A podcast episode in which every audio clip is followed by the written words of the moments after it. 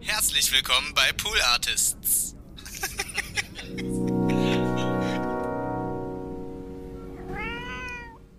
Wie ist das, wenn man, wenn man sein eigenes, seinen eigenen Text als, als Theaterstück sieht? Die in ähm, Berlin war sehr nah an mir dran. Da gab es auch nur eine Schauspielerin und es war alles so ein Rausch quasi Okay, von ja. 60 Minuten.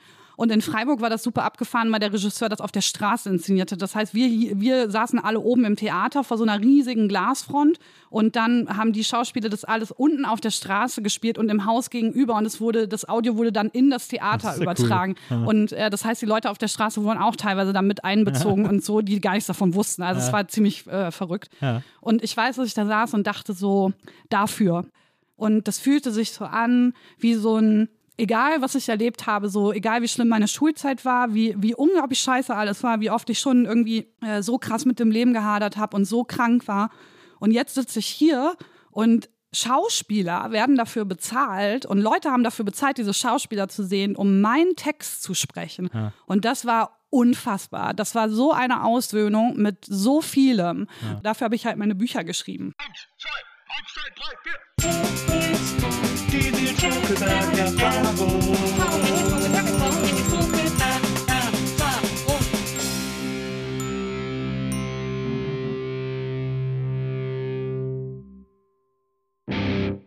Hallo liebe NBE-ZuhörerInnen, bevor die heutige Folge mit Katrin Wessling losgeht, hier noch ein kleiner, ja, äh, kleines Vorab-Hinweiselchen, denn äh, ich rede mit Katrin unter anderem über nicht nur ihre, aber auch über das Thema Depression und das ist ja kein ganz einfaches Thema, deswegen hier so als kleine Content-Note, falls das etwas ist, äh, worüber ihr nicht so gerne sprecht oder worüber ihr auch gerne nicht äh, Menschen reden hört, dann äh, solltet ihr diese Folge vielleicht auslassen und die nächste, euch in Ruhe die nächste NBR anhören. Ähm, ansonsten aber, falls ihr euch irgendwie auch einsam fühlt oder so äh, oder irgendwie das Bedürfnis habt, mal mit jemandem zu reden, weil irgendwie in euch irgendwas doof ist, sich doof anfühlt, sich anstrengend anfühlt, sich mühsam anfühlt. Da gibt es unterschiedlichste Orte. Einer ist sicherlich die Seelsorge, die Telefonseelsorge, mit denen kann man chatten, man kann die online, man kann online schreiben, äh, man kann auch anrufen 0800 111 0111. Äh, da sind immer Leute, die irgendwie Zeit für euch haben, da sind immer Leute, die zuhören, da sind immer Leute, mit denen man reden kann und die vielleicht, also die ein offenes Ohr haben und vielleicht sogar einen Hinweis äh, für einen haben, an wen man sich wenden kann und wo man Hilfe finden kann, falls es einem irgendwie richtig, richtig, richtig scheiße geht. Wenn das, ähm, wenn das aber kein Ausschlusskriterium für euch ist, dann wünsche ich euch jetzt ganz viel Vergnügen mit dieser Folge der NBE mit der fantastischen Katrin Wessling. Hallo, liebe NBE-ZuhörerInnen. Herzlich willkommen zu einer neuen Folge der Nils Bokelberg-Erfahrung. Und die heutige Sendung steht ein bisschen unter dem Motto der zwei Königskinder, denn mein heutiger Gast und ich, wir kennen uns, ich habe das Gefühl, wir kennen uns schon Jahrzehnte, wenn nicht Jahrhunderte, sind uns einmal einen Abend ganz kurz über den Weg gelaufen und äh, haben es sonst irgendwie nicht gebacken gekriegt. Bis heute. Heute ist es endlich so. Heute haben wir es endlich geschafft. Sie ist eine ganz tolle äh, Autorin, sie ist eine tolle Schriftstellerin, sie ist ein Multitalent, eine Künstlerin, sie ist gleichzeitig jemand, die uns aufklärt über Dinge, von denen wir alle keine Ahnung haben. Und ich bin total glücklich, dass sie heute hier ist. Herzlich willkommen, Katrin Wessling. Danke. Ich würde am liebsten jetzt gehen, weil schöner wird's nicht mehr, glaube ich. Doch, das glaube ich schon. Also äh, erstmal, äh, um den Leuten das kurz zu erklären, äh, wir kennen sie ja aus dem Internet einfach schon so lange. genau, ja. Und wir haben uns einmal vorm Schauspielhaus in Hamburg getroffen. Bei ja. äh, Fraktus, bei der Fraktus-Premiere. Oh, stimmt, ja. Aber das ist auch schon tausend Jahre her, glaube ich. Hast du, war das zu der Zeit, als du da gearbeitet hast? Hast du überhaupt im Schauspielhaus Nee, gearbeitet? ich habe nicht im Schauspielhaus gearbeitet. Ich weiß auch nicht mehr, ob ich da im Theater gearbeitet Kann eigentlich nicht sein, weil ich so gehasst habe irgendwann. Ja. So wie alle Leute, die irgendwann aufhören, im Theater zu arbeiten, dass schon ein bisschen Zeit vergangen sein muss. Ja. Okay, verstehe. Und dann haben wir uns kurz vor der Tür getroffen und äh, ansonsten haben wir es aber nie geschafft und haben es immer äh, versucht, haben immer gesagt, ja, wir müssen uns unbedingt mal sehen und so. Äh, und deswegen haben wir jetzt heute einfach das zum Anlass genommen, endlich mal äh, zusammen in einem Raum zu sitzen. Ja. Ich freue mich tierisch, dass du da bist. Ich mich auch. Äh, Kurz zur Erklärung dieser Sendung. Wir wollen immer, dass sich unsere Gäste so wohl wie möglich fühlen. Deswegen fragen wir Getränke ab und so. Äh, da wolltest du gerne Cremant, haben wir natürlich sofort an den Start gebracht. Es gibt ja nichts Schöneres in dieser Hitze, als, ein, als einen kühlen Cremant Ja. zu trinken. Und wir versuchen immer normalerweise so äh, herauszufinden, wer sind so Idole oder Vorbilder unserer Gäste oder so. Irgendwas, womit sie sich wohlfühlen, damit wir ihnen das hier hinstellen können und sie sich irgendwie wie zu Hause fühlen. Und meistens wow. sind das dann irgendwelche Sänger aus der Kindheit oder so. Bei dir war das gar nicht so einfach rauszufinden, aber ich, da ich ja auch ein, ein steter äh, Follower deiner Insta-Stories bin, habe ich gesehen, dass es eine Sache in Berlin gibt, die dich wahnsinnig glücklich macht. Ja. Äh, und das ist jetzt äh, aktuell äh, die äh, Wiedereröffnung des Magendoktors, eine, einer richtig ur-Berliner Kneipe im Wedding. Ja. Und deswegen haben wir dir den Magendoktor als Foto hier hingestellt. Ja, das, also wenn ich jetzt die Geschichte dazu höre, ist es noch lustiger. Andere Leute haben dann irgendwie so Konrad Adenauer da stehen ja. oder so und nicht so ein Bild vom räudigen Magendoktor der 24-7-Kneipe im Wedding. Also Konrad Adenauer wollte noch niemand, der hier war. Wer, was wollten die Leute so? Mm, äh, also meistens, ich suche das ja dann meistens ja, raus, stimmt, ohne die ja. zu fragen. So, äh, aber es sind ganz oft sind so, ich glaube, Politiker waren es fast nie. Ich glaube, es sind immer so Musiker und Fußballer oder so. Bei Kevin Kühnert war es Jens Jeremies zum Beispiel. Kenn ich ähm, nicht. So ein alter Fußballer. Also Kevin Kühnert. ich glaube, Bayern München war äh, Jens Jeremies. So Leute immer. Aber, äh, aber der Magendoktor, das ist schon, das hat mir sehr gut gefallen. Ich mag so Kneipen ja auch. Sind geil, so alte Kneipen, finde ich. Ja, der ist auch sehr, sehr speziell. Also warst du jetzt, seit er wieder auf hat, schon? Ja, du warst schon ja, da. Ja, ne? ich war schon da und äh, ich war, ja, ich war schon, ich war schon richtig da, war ich an einem Sonntag auf ein Bier. Und hat er die Zeit äh, des äh, Schließens gut überstanden? Ja, es ist einfach. Ich habe ja gedacht, die hätten in der Zwischenzeit mal irgendwas gemacht, ne, geputzt, äh, renoviert oder irgendwas und so. Aber es ist wirklich einfach, ey, es ist, als wäre keine Sekunde Zeit vergangen. Die haben einfach, glaube ich, die Tür zugemacht und dann haben sie wieder aufgemacht und das war's. Das ist doch genial. Ja, voll. Das, aber genau genauso ist dieser Ort auch. Ja. Also auch die Leute, die da sind, sind auch die gleichen wie immer, ja. Und äh, führst du da auch, äh, kommst du auch mit den Leuten ins Gespräch? Ja, sehr, das? sehr oft. Das ist ja, deswegen liebe ich den ja so. Ich lerne da halt jedes Mal Leute kennen. Ja. Und ähm, sehr oft äh, Leute vom Stammpersonal. Und dieses Mal habe ich, äh, also nicht Personal, sondern von den Gästen, ja. die da immer sind. Ja. Und dieses Mal habe ich äh, ein ganz, eine ganz, ganz krasse Begegnung gehabt mit jemandem, der bei der Fremdenlegion gewesen ist und danach viele Jahre im Gefängnis und so. Und das war ein Gespräch, das, also das, war krass, aber so Leute trifft man da halt. Also. Aber äh, das ist ja mega witzig. In Köln war, äh, als ich so 20 war oder so, äh, meine Stammkneipe ist Klein Köln. Das war äh, auf der Friesenstraße so eine äh, ähnliche Kneipe wie der Magendoktor. Ja, ja, ich kenne auch die Friesenstraße. Ich habe in Köln studiert. Ah ja, ja, es ist so ein bisschen Milieu die Kneipe früher gewesen mhm. und so. Und da bin ich immer hingegangen. Und auch manchmal mit meinem Bruder oder mit irgendwelchen Leuten. Auch dann waren, waren halt irgendwie nur fünf Leute da. Und dann haben wir aber da trotzdem super witzige Abende gehabt. Und da weiß ich noch, da war ich einmal mit meinem Bruder, da waren wir auch relativ betrunken und kamen dann irgendwann noch die beiden Kölner Tatortkommissare rein, haben äh, mit uns mitgetrunken. Und da äh, war ein Typ und irgendwann hat mein Bruder zu ihm gesagt, also ich habe hab natürlich das Gespräch von denen nicht mitverfolgt, aber irgendwann hat mein Bruder zu ihm gesagt, hör doch auf, so eine Scheiße zu erzählen. Komm, trink Kölsch, ist gut und so. Und dann äh, hat die Wirtin gesagt, nee, nee, sei ein bisschen vorsichtig, sei ein bisschen netter zu dem und so. Der kommt gerade aus der Fremdenlegion. ja, da muss man auch, das also. Ist, ja, aber das ist so krass. Das ist, ja. also die Fremdenlegion ist immer noch eine Sache. Also das ist, äh, man kennt das ja nur so aus so Dick- und Doof-Filmen oder so. Voll, so also für mich war es so. auch nur so ein großes Wort, aber der war halt wirklich 60er, 70er da, ne? Und ja. äh, ich will das gar nicht so wiedergeben, weil ich das hat er uns auch, äh, also ich war mit einer Freundin da auch ähm, so, der hat uns Vertrauen. viele Dinge erzählt, ja. genau, die, ja. von denen man nicht möchte, glaube ich, dass die so äh, viele ja. Leute hören. Aber das war auf jeden Fall auch die krasseste Begegnung. Aber ich werde da öfter mal Leute aus dem Knast kennen auch. Ja.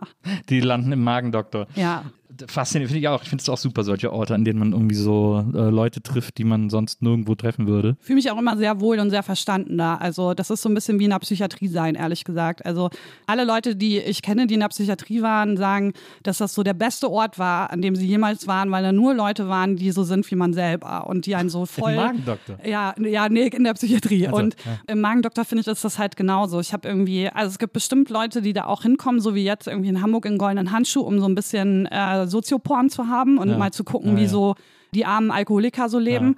Aber ich bin da einfach gerne, weil ich das Gefühl habe, da mit Leuten zusammen zu sein, die ganz ehrlich sind und ganz krasse Geschichten mit sich rumtragen. Mhm. Und ich ja auch. Und wir äh, auf eine Art und Weise miteinander reden können, die irgendwie weniger schambehaftet und äh, unangenehm ist, als jetzt zum Beispiel, wenn ich mit auf der Buchmesse mit irgendjemandem reden muss. ja, das stimmt. Äh, das kann ich total gut verstehen. Ist ja so ein bisschen wie im Cheers-Titellied uh, Sometimes you wanna go where everybody knows your name. Uh, das uh, haben die irgendwie ganz gut erkannt damals, das ähm, über eine Kneipe zu singen. Kommen wir zu dir, kommen wir zu deinem Leben, äh, äh, liebe Katrin.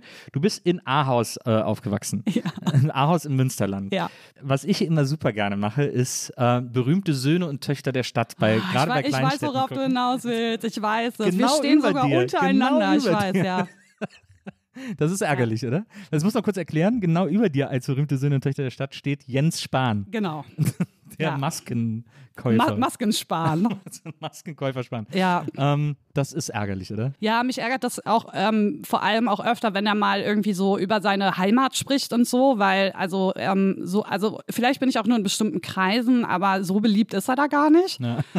Also ich hatte nicht so viele Berührungspunkte mit ihm, als ich da noch gewohnt habe. Er war halt ein Freund von meinem Ex-Freund damals. Ach, es, gibt, es deswegen- gibt aber so- sozusagen ja, ja, ich, also ich, ich Überschneidung. wusste, wer er ist. Ja. Ich finde das äh, interessant. Ahaus ist so groß wie Wesseling, äh, also jetzt nicht auf deinen Namen bezogen, sondern aus dem Ort, wo ich herkomme. Mhm. Und äh, deswegen kenne ich so dieses Kleinstadt-Feeling. Man hat so ein städtisches Gefühl, also man hat auch wahrscheinlich eine Fußgängerzone in Ahaus, Ja. Aber trotzdem kennt jeder jeden und alle wissen so über alle Bescheid irgendwie so. Ja, aber es hat sich auch ein bisschen geändert. Also mittlerweile leben 40.000 Euro da, äh, Euro, 40.000, 40.000 Euro ist die Stadt jetzt wert. Hat sie gekauft mit der Villa zusammen. Ähm, also da leben so 40.000 Menschen mittlerweile. Ähm, meine Cousine ist übrigens die Bürgermeisterin der Stadt. Wirklich? Ja. Und äh, ja, die hat äh, nach 80 Jahren die CDU äh, als Parteilose vom, vom Thron geschubst und als ist die erste äh, Bürgermeisterin jemals in dieser Stadt. Wow. Bin sehr stolz auf sie. Sie ist auch wiedergewählt worden jetzt und könnte Wow, stolzer ja nicht toll. sein, Ja, ehrlich toll. gesagt. Ähm, und also man merkt schon, die Stadt hat sich sehr krass ausgedehnt oder dehnt sich auch aus, weil es ein riesiges Elektronikunternehmen dort gibt, das extrem, also diese Stadt ist moderner als ähm, jede andere Stadt, die ich kenne. Ja. Überall in der Stadt gibt es QR-Codes für alles Mögliche. gibt einen riesigen Schlosspark, da gibt es dann zum Beispiel so Automaten, wo man sich dann Frisbees rausziehen kann und sowas, also die man sich so ja leihen cool. kann und Ja. so. Äh, man kann in jeder Bar mit QR-Codes bezahlen und so. Also das ist total abgefahren, weil dieses Softwareunternehmen probiert dort aus, Ja. äh, was sie dann in die Welt äh, bringen quasi. Und das ist natürlich ein unglaubliche, äh, unglaublicher Benefit für diese Stadt. Deswegen fühlt sie sich gar nicht mehr so kleinstädtisch an mittlerweile, weil da halt Sachen drin sind, die geiler sind als das, was ich in Berlin teilweise sehe. So. Ja. Crazy. Ja, Ach, stimmt, voll. aber jetzt fällt mir auch das erste Mal auf, daher kenne ich Ahaus, weil da dieses, dieses Softwareunternehmen, Ja. die machen ja auch immer einmal im Jahr so ein Festival. ja, genau. Äh, und da bin ich mal aufgetreten. Mir jetzt oh man, kannst ein. du da nicht nochmal auftreten und ich weiß dann Bescheid und kann auch kommen? Da bin ich aufgetreten mit der Band von MC Winkle damals. Ja. Äh, äh, alter Blogger-Adel.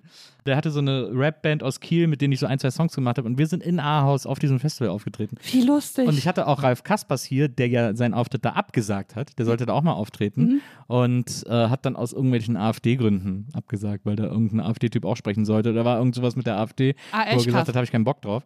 Äh, aber das ist ja lustig. Deswegen habe ich die, ich hab die ganze Zeit überlegt, woher mir Ahaus bekannt vorkommt. Weil, also so Münsterland, Ahaus ist ja auch relativ nah an der äh, holländischen Grenze. ja, also direkt quasi, ja. Genau, das kommt ja Mhm. dann so, kommt ja dann von unten der Niederrhein, dann kommt da so das Münsterland da drüber äh, und da ist dann, äh, da ist dann Ahaus und Holland die ganze Zeit.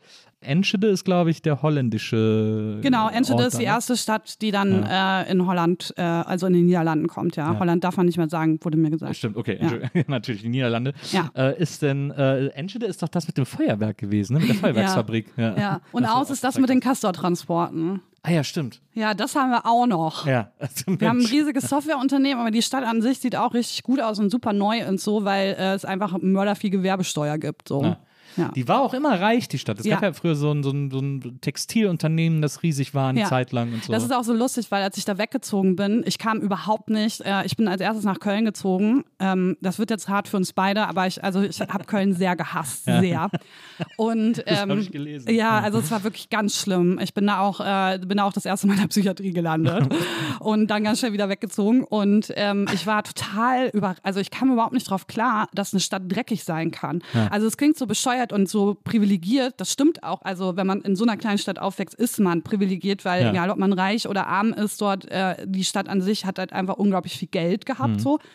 Und äh, ich bin ja dann nach Hamburg gezogen und fühlte mich sofort wieder richtig wohl, Ja. weil alles wieder so aufgeräumt und sauber und schön war. Und dann bin ich nach Berlin gezogen in Wedding und ich komme seit drei Jahren nicht klar, deswegen ziehe ich da jetzt auch wieder weg. Es ist so, man mag es nicht glauben, ey, ich bin so links und so alles, aber ähm, ich komme einfach nicht auf diese Müllberge und den Gestank klar. Aber äh, als du in Wedding gezogen bist, hast du da gedacht, oh, das ist aber cool.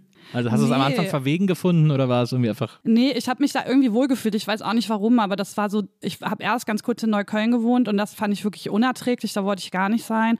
Und dann habe ich durch Zufall eine Wohnung im Wedding bekommen und äh, dann habe ich einfach so, das war halt für mich so, oh, okay, alles besser als Neukölln, ist in Ordnung hier so. Ich mag es eigentlich auch, weil es ist super grün und äh, also es, ne, es gibt Rehberge und in Plötzen sind alle so tolle Sachen und die meisten Leute unterschätzen den Wedding auch total. Aber ich wohne halt in einer Gegend, die, je mehr sich der Wedding gentrifiziert, desto schlimmer wird meine Gegend einfach. Also man merkt das halt so richtig wie so eine Gegenbewegung und äh, das halte ich nicht mehr aus. Also unser Haus ist auch eine Toilette, einfach eine öffentliche Toilette für alle und alles und so. Also es ist unangenehm. Äh, Lustig ist übrigens, dass bei mir genau umgekehrt ist. Ich bin mit dem Wedding nie warm geworden, habe Neukölln, habe ich auch eine Zeit lang gelebt, geliebt. Ich finde es so interessant, dass man so Gentrifizierung, so klischeeig man die auch finden mag, man spürt das schon, wenn sich so ein Viertel irgendwie, wenn da neue Leute hinziehen und das plötzlich, ja, das ändert schon ein Viertel irgendwie. Und auch so die Stimmung, und man spürt auch so einen Druck plötzlich bei den Leuten. Ja, ist auch so. Also und auch im Haus. Also die, äh, die Nachbarschaft bei uns im Haus ist wesentlich irgendwie gereizter geworden. Man merkt einfach, es gibt so es ziehen sehr viele neue, junge Leute ein, die sich dann nicht mehr so einfügen in die Hausgemeinschaft. So, ich bin da noch so eingezogen und war so eine neue Mieterin in einem Jahr oder so, ne? Und ich, ich äh, liebe alte Leute und eben auch so, ich komme auch aus einer Arbeiterfamilie und so. Für mich war das halt so voll geil. Ich lerne jetzt alle kennen und so. Äh, und da waren die auch offen für, aber man merkt halt jetzt so, dass es immer lauter wird im Haus und dass es vor allem auch an den Leuten liegt, die da jetzt einfach einziehen. Das sind halt Studierende einfach ganz viel so oder junge Pärchen, die da halt voll Alarm machen und Gleichzeitig äh, wird der Wedding auch auf eine Art gentrifiziert, die halt super brutal ist. Also es kommen nicht erst die coolen Bars und sowas, sondern es kommen direkt die, äh, die Luxussanierungen der Altbauten. Da werden so krasse Luxushäuser jetzt an, äh, an der S-Bahn Wedding hingebaut und bei uns halt auf die Dächer drauf. Und kannst dir ja vorstellen, wie toll man seine neuen Nachbarn findet, wenn die schon eineinhalb Jahre über einem diese scheiß Dachgeschosswohnung ausgebaut haben. Bei mir zum Beispiel. Aber das, ich bin mit denen befreundet.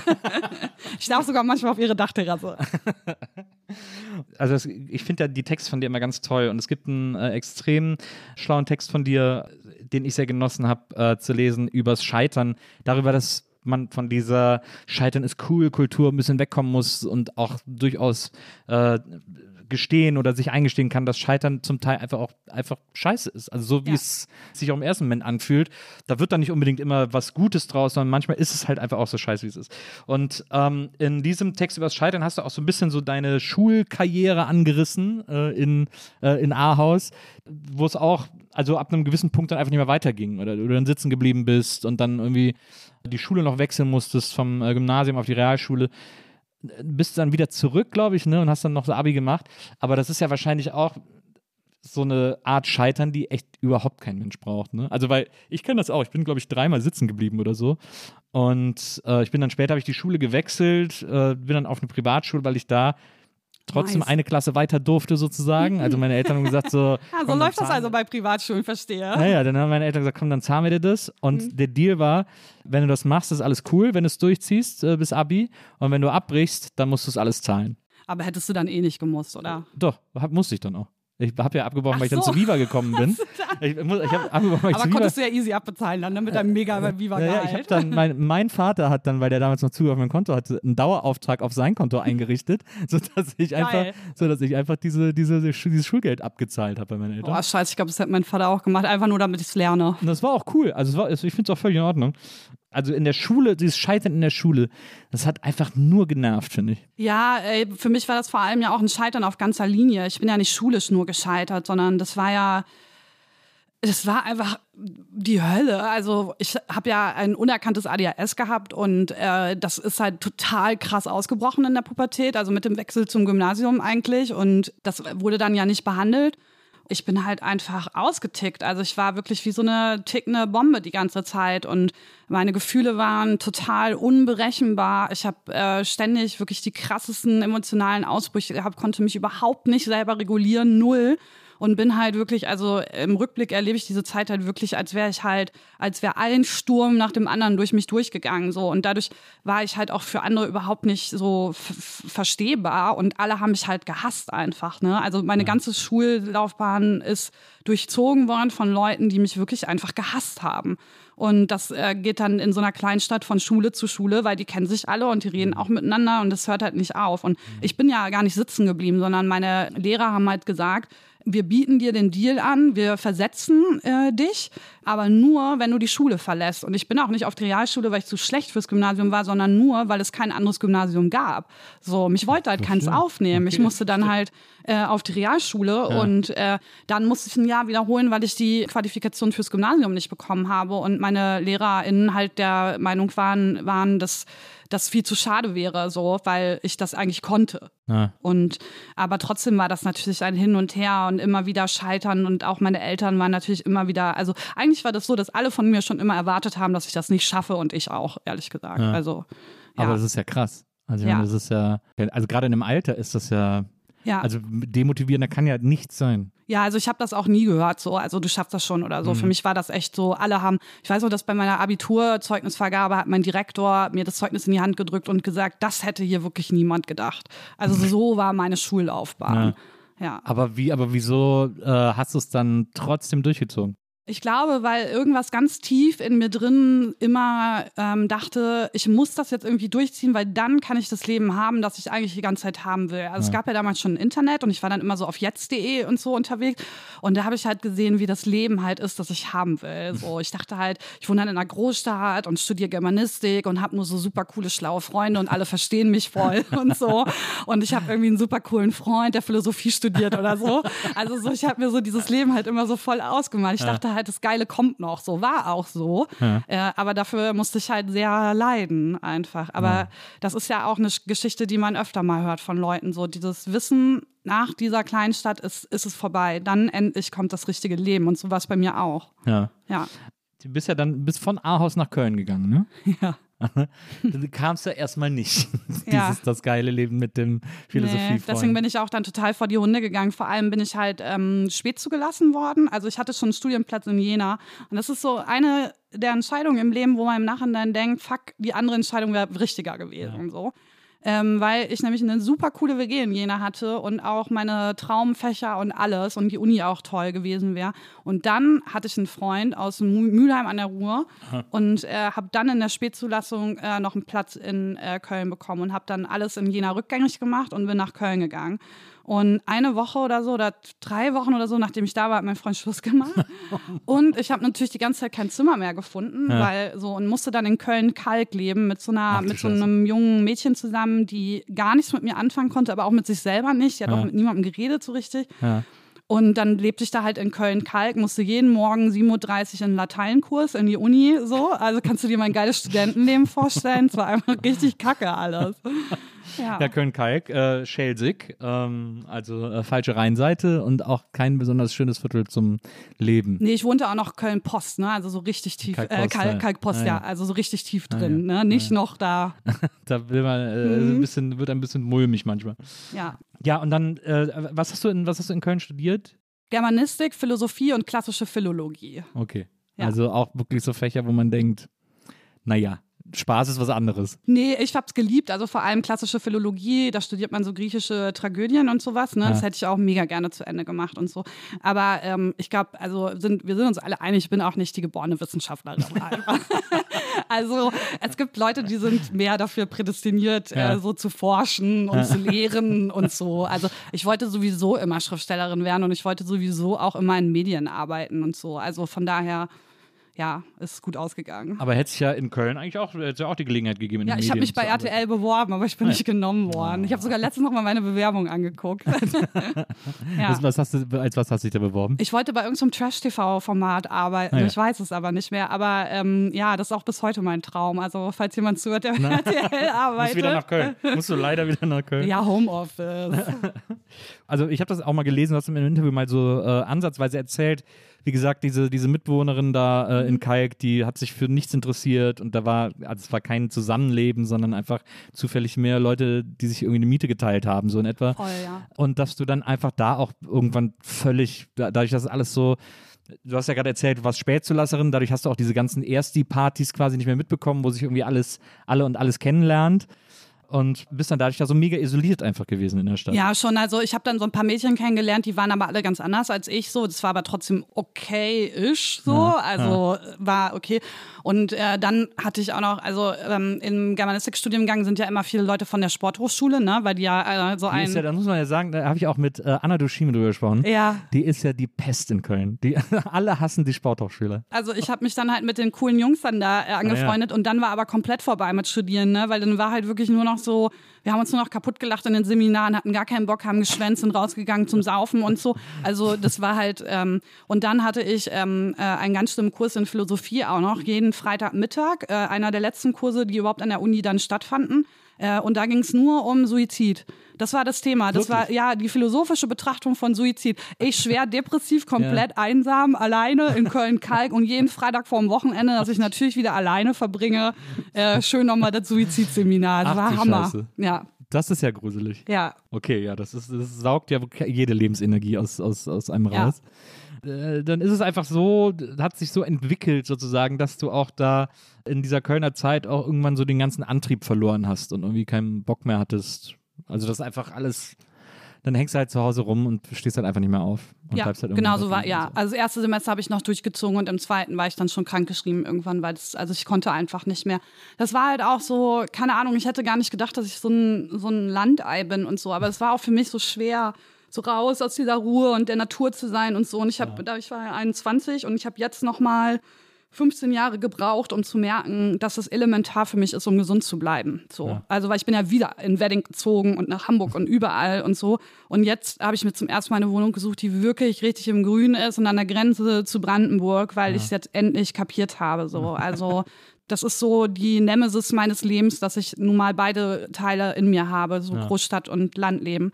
Aber wenn ich, wenn es ständig um mich rum laut und krass ist und an der Uni äh, da waren so viele Leute, ne? Äh, Du kennst doch bestimmt diese Vorlesungssäle oder Bilder davon, wo da 500 Leute sitzen. Ah, ja. Die Leute sitzen auf den Stufen, da kommt der Hausmeister rein und sagt, nee, Brandschutzverordnung, alle, die auf den Stufen sitzen, müssen raus. Und man sitzt da, kommt gerade vom Land und denkt so, Ja. niemand will mich hier. So. Ja. Naja. Ja, das ist ja auch, die Uni Köln ist sowieso nicht besonders schön. Äh, Äh, diese Massenabfertigung diese ist Mensa halt. ist auch so ätzend da. finde Oh, ich fand die geil. Die vegetarische Mensa war der Hammer.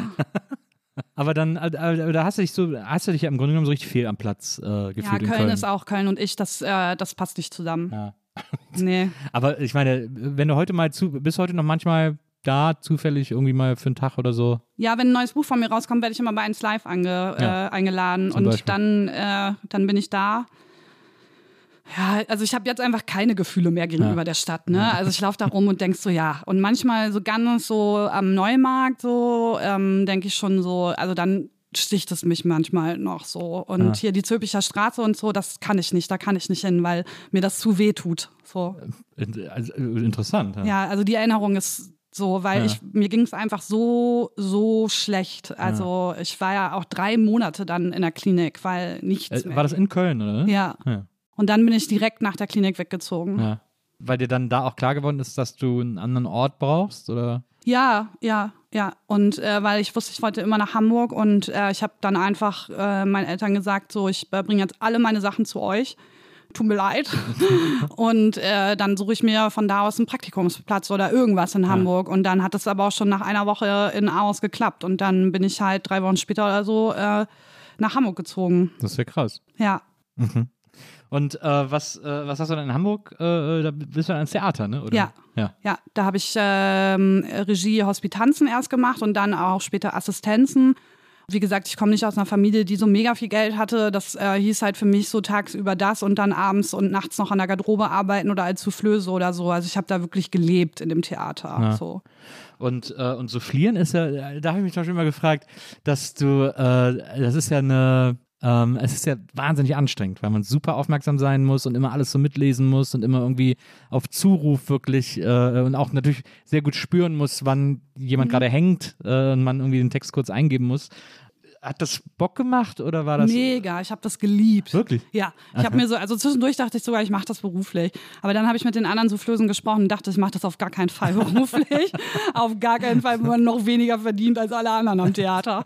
Dieses äh, krasse Sprachgefühl, das ich habe, hat mir da halt mega geholfen. Ne? Also ich kann unglaublich gut abschätzen, wann jemand nicht weiß, was er sagen will ähm, oder ob er eine Kunstpause macht und so. Also ich wusste, der hätte auch nicht gedacht, dass ich für ein Talent habe, aber hat, hat funktioniert. ja. Und äh, das ist ja auch so, ich meine, klar, Theater ist ja auch wirklich ein Ort, an dem äh, Sprache sehr zelebriert wird und so. Ja. In Hamburg hast du dann, glaube ich, auch eine Lesebühne mitgegründet. Ja, oh Ähm. ja, stimmt. ich erinnere mich, ja, stimmt. Randale und Liebe, genau. Das war ja auch die Zeit, in der du, den, in der, in der du deinen Blog gestartet hast, ne? Ja, stimmt. Meinen Blog habe ich dann in, den End, in, in der Endphase meiner, meiner äh, also dieser Lesebühne, während ich noch dabei war, genau, gegründet, ja. Ähm, Drüber leben äh, hieß der, der war ja auch wahnsinnig erfolgreich. Ja. Äh, ein, ein Blog, in dem du, in dem du deine Erlebnisse mit der äh, Depression äh, aufgeschrieben hast und, und verarbeitet hast und so. Ähm, und gleichzeitig hattest du diese Lesebühne, hast auch so ein bisschen, hast so ein bisschen geslammt. Äh, Ja, äh, ich habe Poetry Slam. Ich habe ein halbes Jahr Poetry Slam gemacht und werde heute noch äh, mit, äh, sie ist Autorin, Journalistin und Poetry Slammer. Ich weiß nicht warum, ey. Es ist so, keine Ahnung, es klebt an mir. Das ist so interessant, weil das geht ganz vielen so, habe ich das Ja, Gefühl. und ich habe das wirklich nur ein halbes Jahr gemacht oder so, ne? Also ich habe da auch nicht meine Karriere drauf aufgebaut Ja. oder so, aber Aber hat das Bock gemacht? Ja, jein. Also ich bin schon eine Rampensau und ich finde es schon sehr, sehr geil, auf der Bühne zu stehen. Und ich finde es allgemein auch gut, wenn viele Leute mich angucken und mir zuhören. Aber ich habe damals gleichzeitig auch einfach eine krasse Angststörung entwickelt, die gemacht hat, dass ich eigentlich nur echt ziemlich besoffen auf, auf die Bühne konnte und irgendwann hat auch das nicht mehr gereicht und ich habe einfach Panikattacken auf der Bühne gehabt. Ach, so. scheiße. Das hat sich so ausgeweitet irgendwann, dass ich nicht mehr auftreten konnte, Mhm. einfach, weil ich, also, weil der Preis auch zu hoch war, ne? Also, Ja. klar, 400 Euro sind als Stude Studentin mega viel Kohle, ne? Das war halt für mich so, okay, davon kann ich jetzt einen Monat leben. Aber ähm, die Qual davor war es dann halt nicht mehr wert, so. Ja. Ja. Ja, das ist, äh, das ist auch wirklich der blödeste Ort, wo einem das passieren kann. Aber das kenne ich auch. Dann, dann erstarrt alles und man weiß irgendwie nicht mehr ein noch aus. Weißt du, was mir irgendwann passiert ist? So dieses, du kennst ja dieses Zittern dann, ne? Ja, dieses, dieses- so dieses, dieses dieses. Anspannungszittern, ne? Ja, Genau. das ist ganz Und bei schlimm. mir ist das eigentlich immer super schnell weggegangen. Ist auch heute noch so. Ich zitter so die ersten zwei Minuten und dann hört es auf. Und dann hat es aber, du stehst ja beim Poetry Slam. Und dann hat es irgendwann angefangen, dass äh, meine Hände aufgehört haben zu zittern, aber meine Beine die ganze Zeit gebebt haben. Und ich konnte das nicht abstellen, egal was ich gemacht habe. Und dann merkst du das ja, dass, dass das passiert und du weißt, alle anderen sehen es auch. Mhm. Ey, du stehst im Schauspielhaus, ne, ein Lichtkegel ist auf dich gerichtet und 500 Leute gucken dich an und sehen, wie deine Beine zittern. So, das ist einfach räudig. Also danach Mhm. gehst du nicht mehr entspannt auf irgendeine Bühne. Ja, das glaube ich.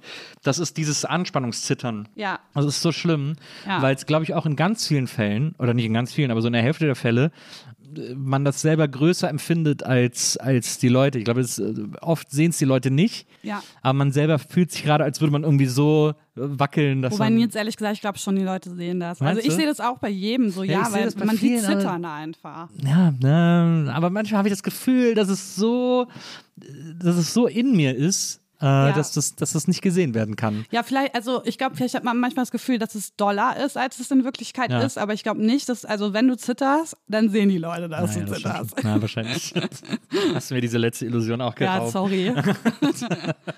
Ja, äh, klar, äh, es ist natürlich, äh, das ist natürlich krass, äh, äh, unter solchen Voraussetzungen äh, aufzutreten und zu performen und so.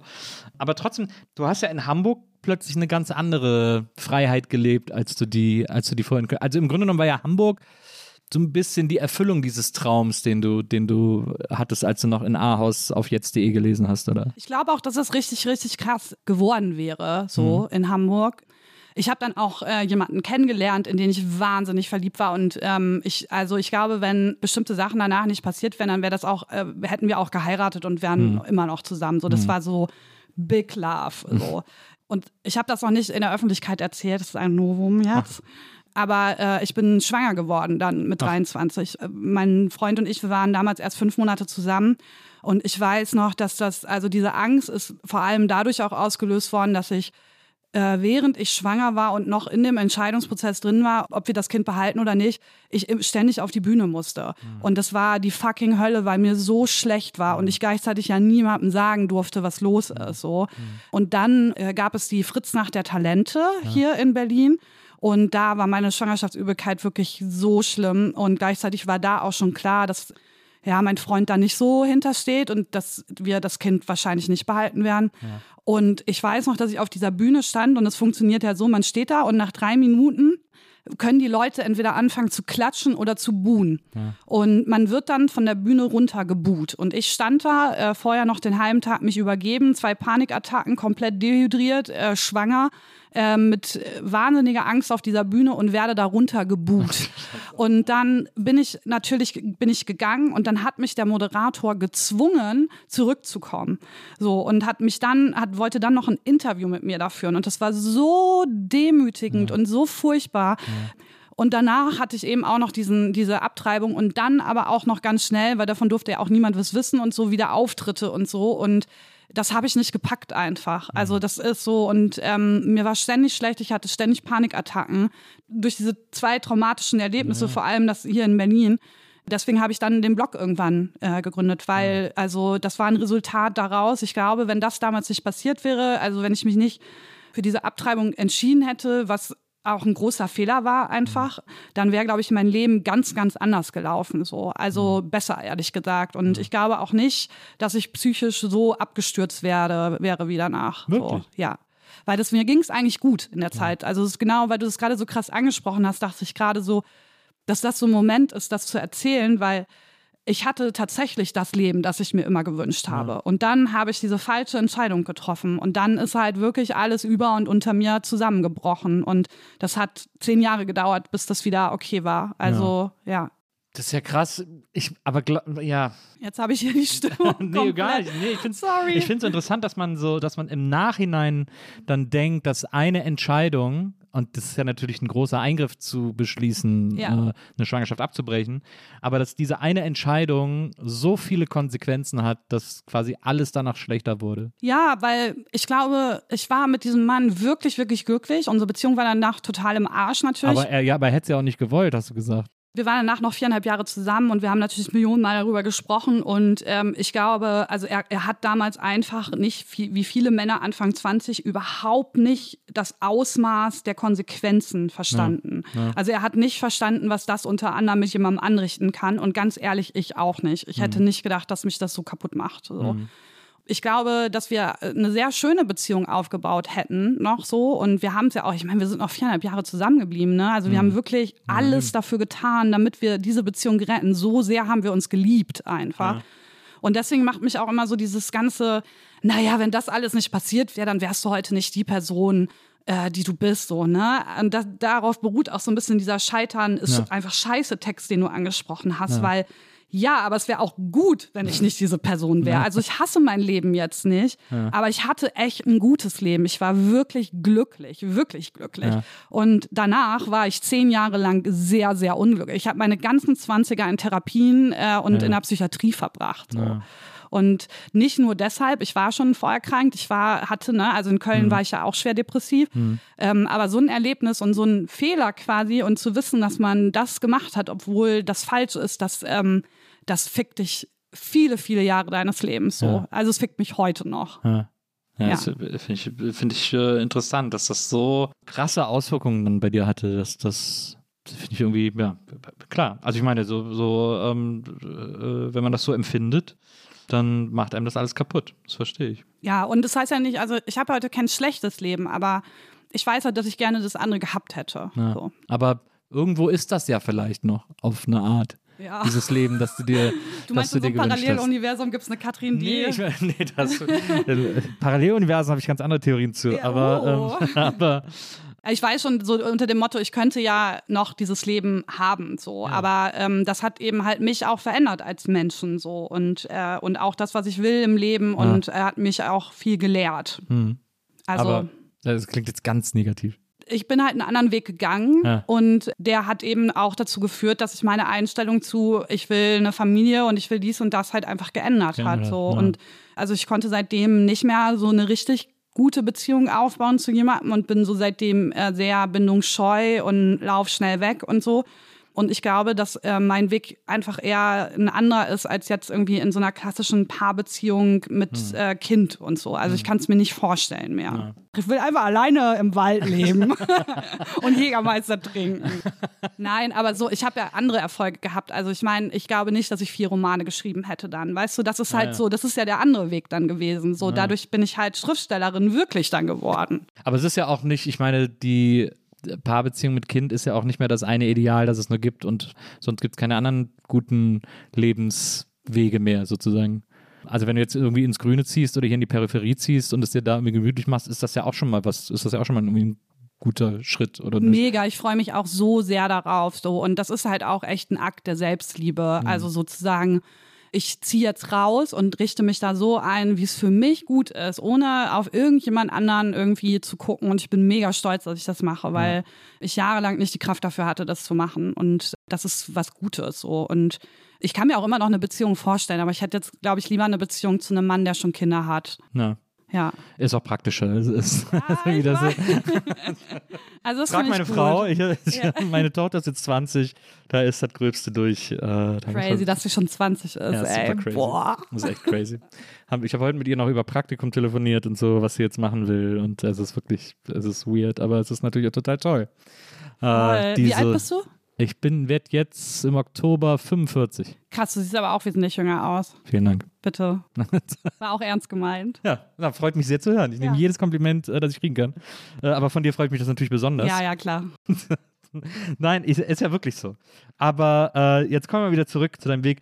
Du warst dann in Hamburg. Ich äh, bin mir nicht mehr sicher, bist du dann, bist du nicht einmal von Hamburg nach Berlin, dann wieder nach Hamburg und wieder nach Berlin? Nee, ich wollte nach Berlin und dann habe ich mich äh, kurzfristig dafür entschieden, doch nicht nach Berlin zu ziehen. Da war ich damals noch mit meinem Freund zusammen und äh, der ist dann nach Berlin gezogen.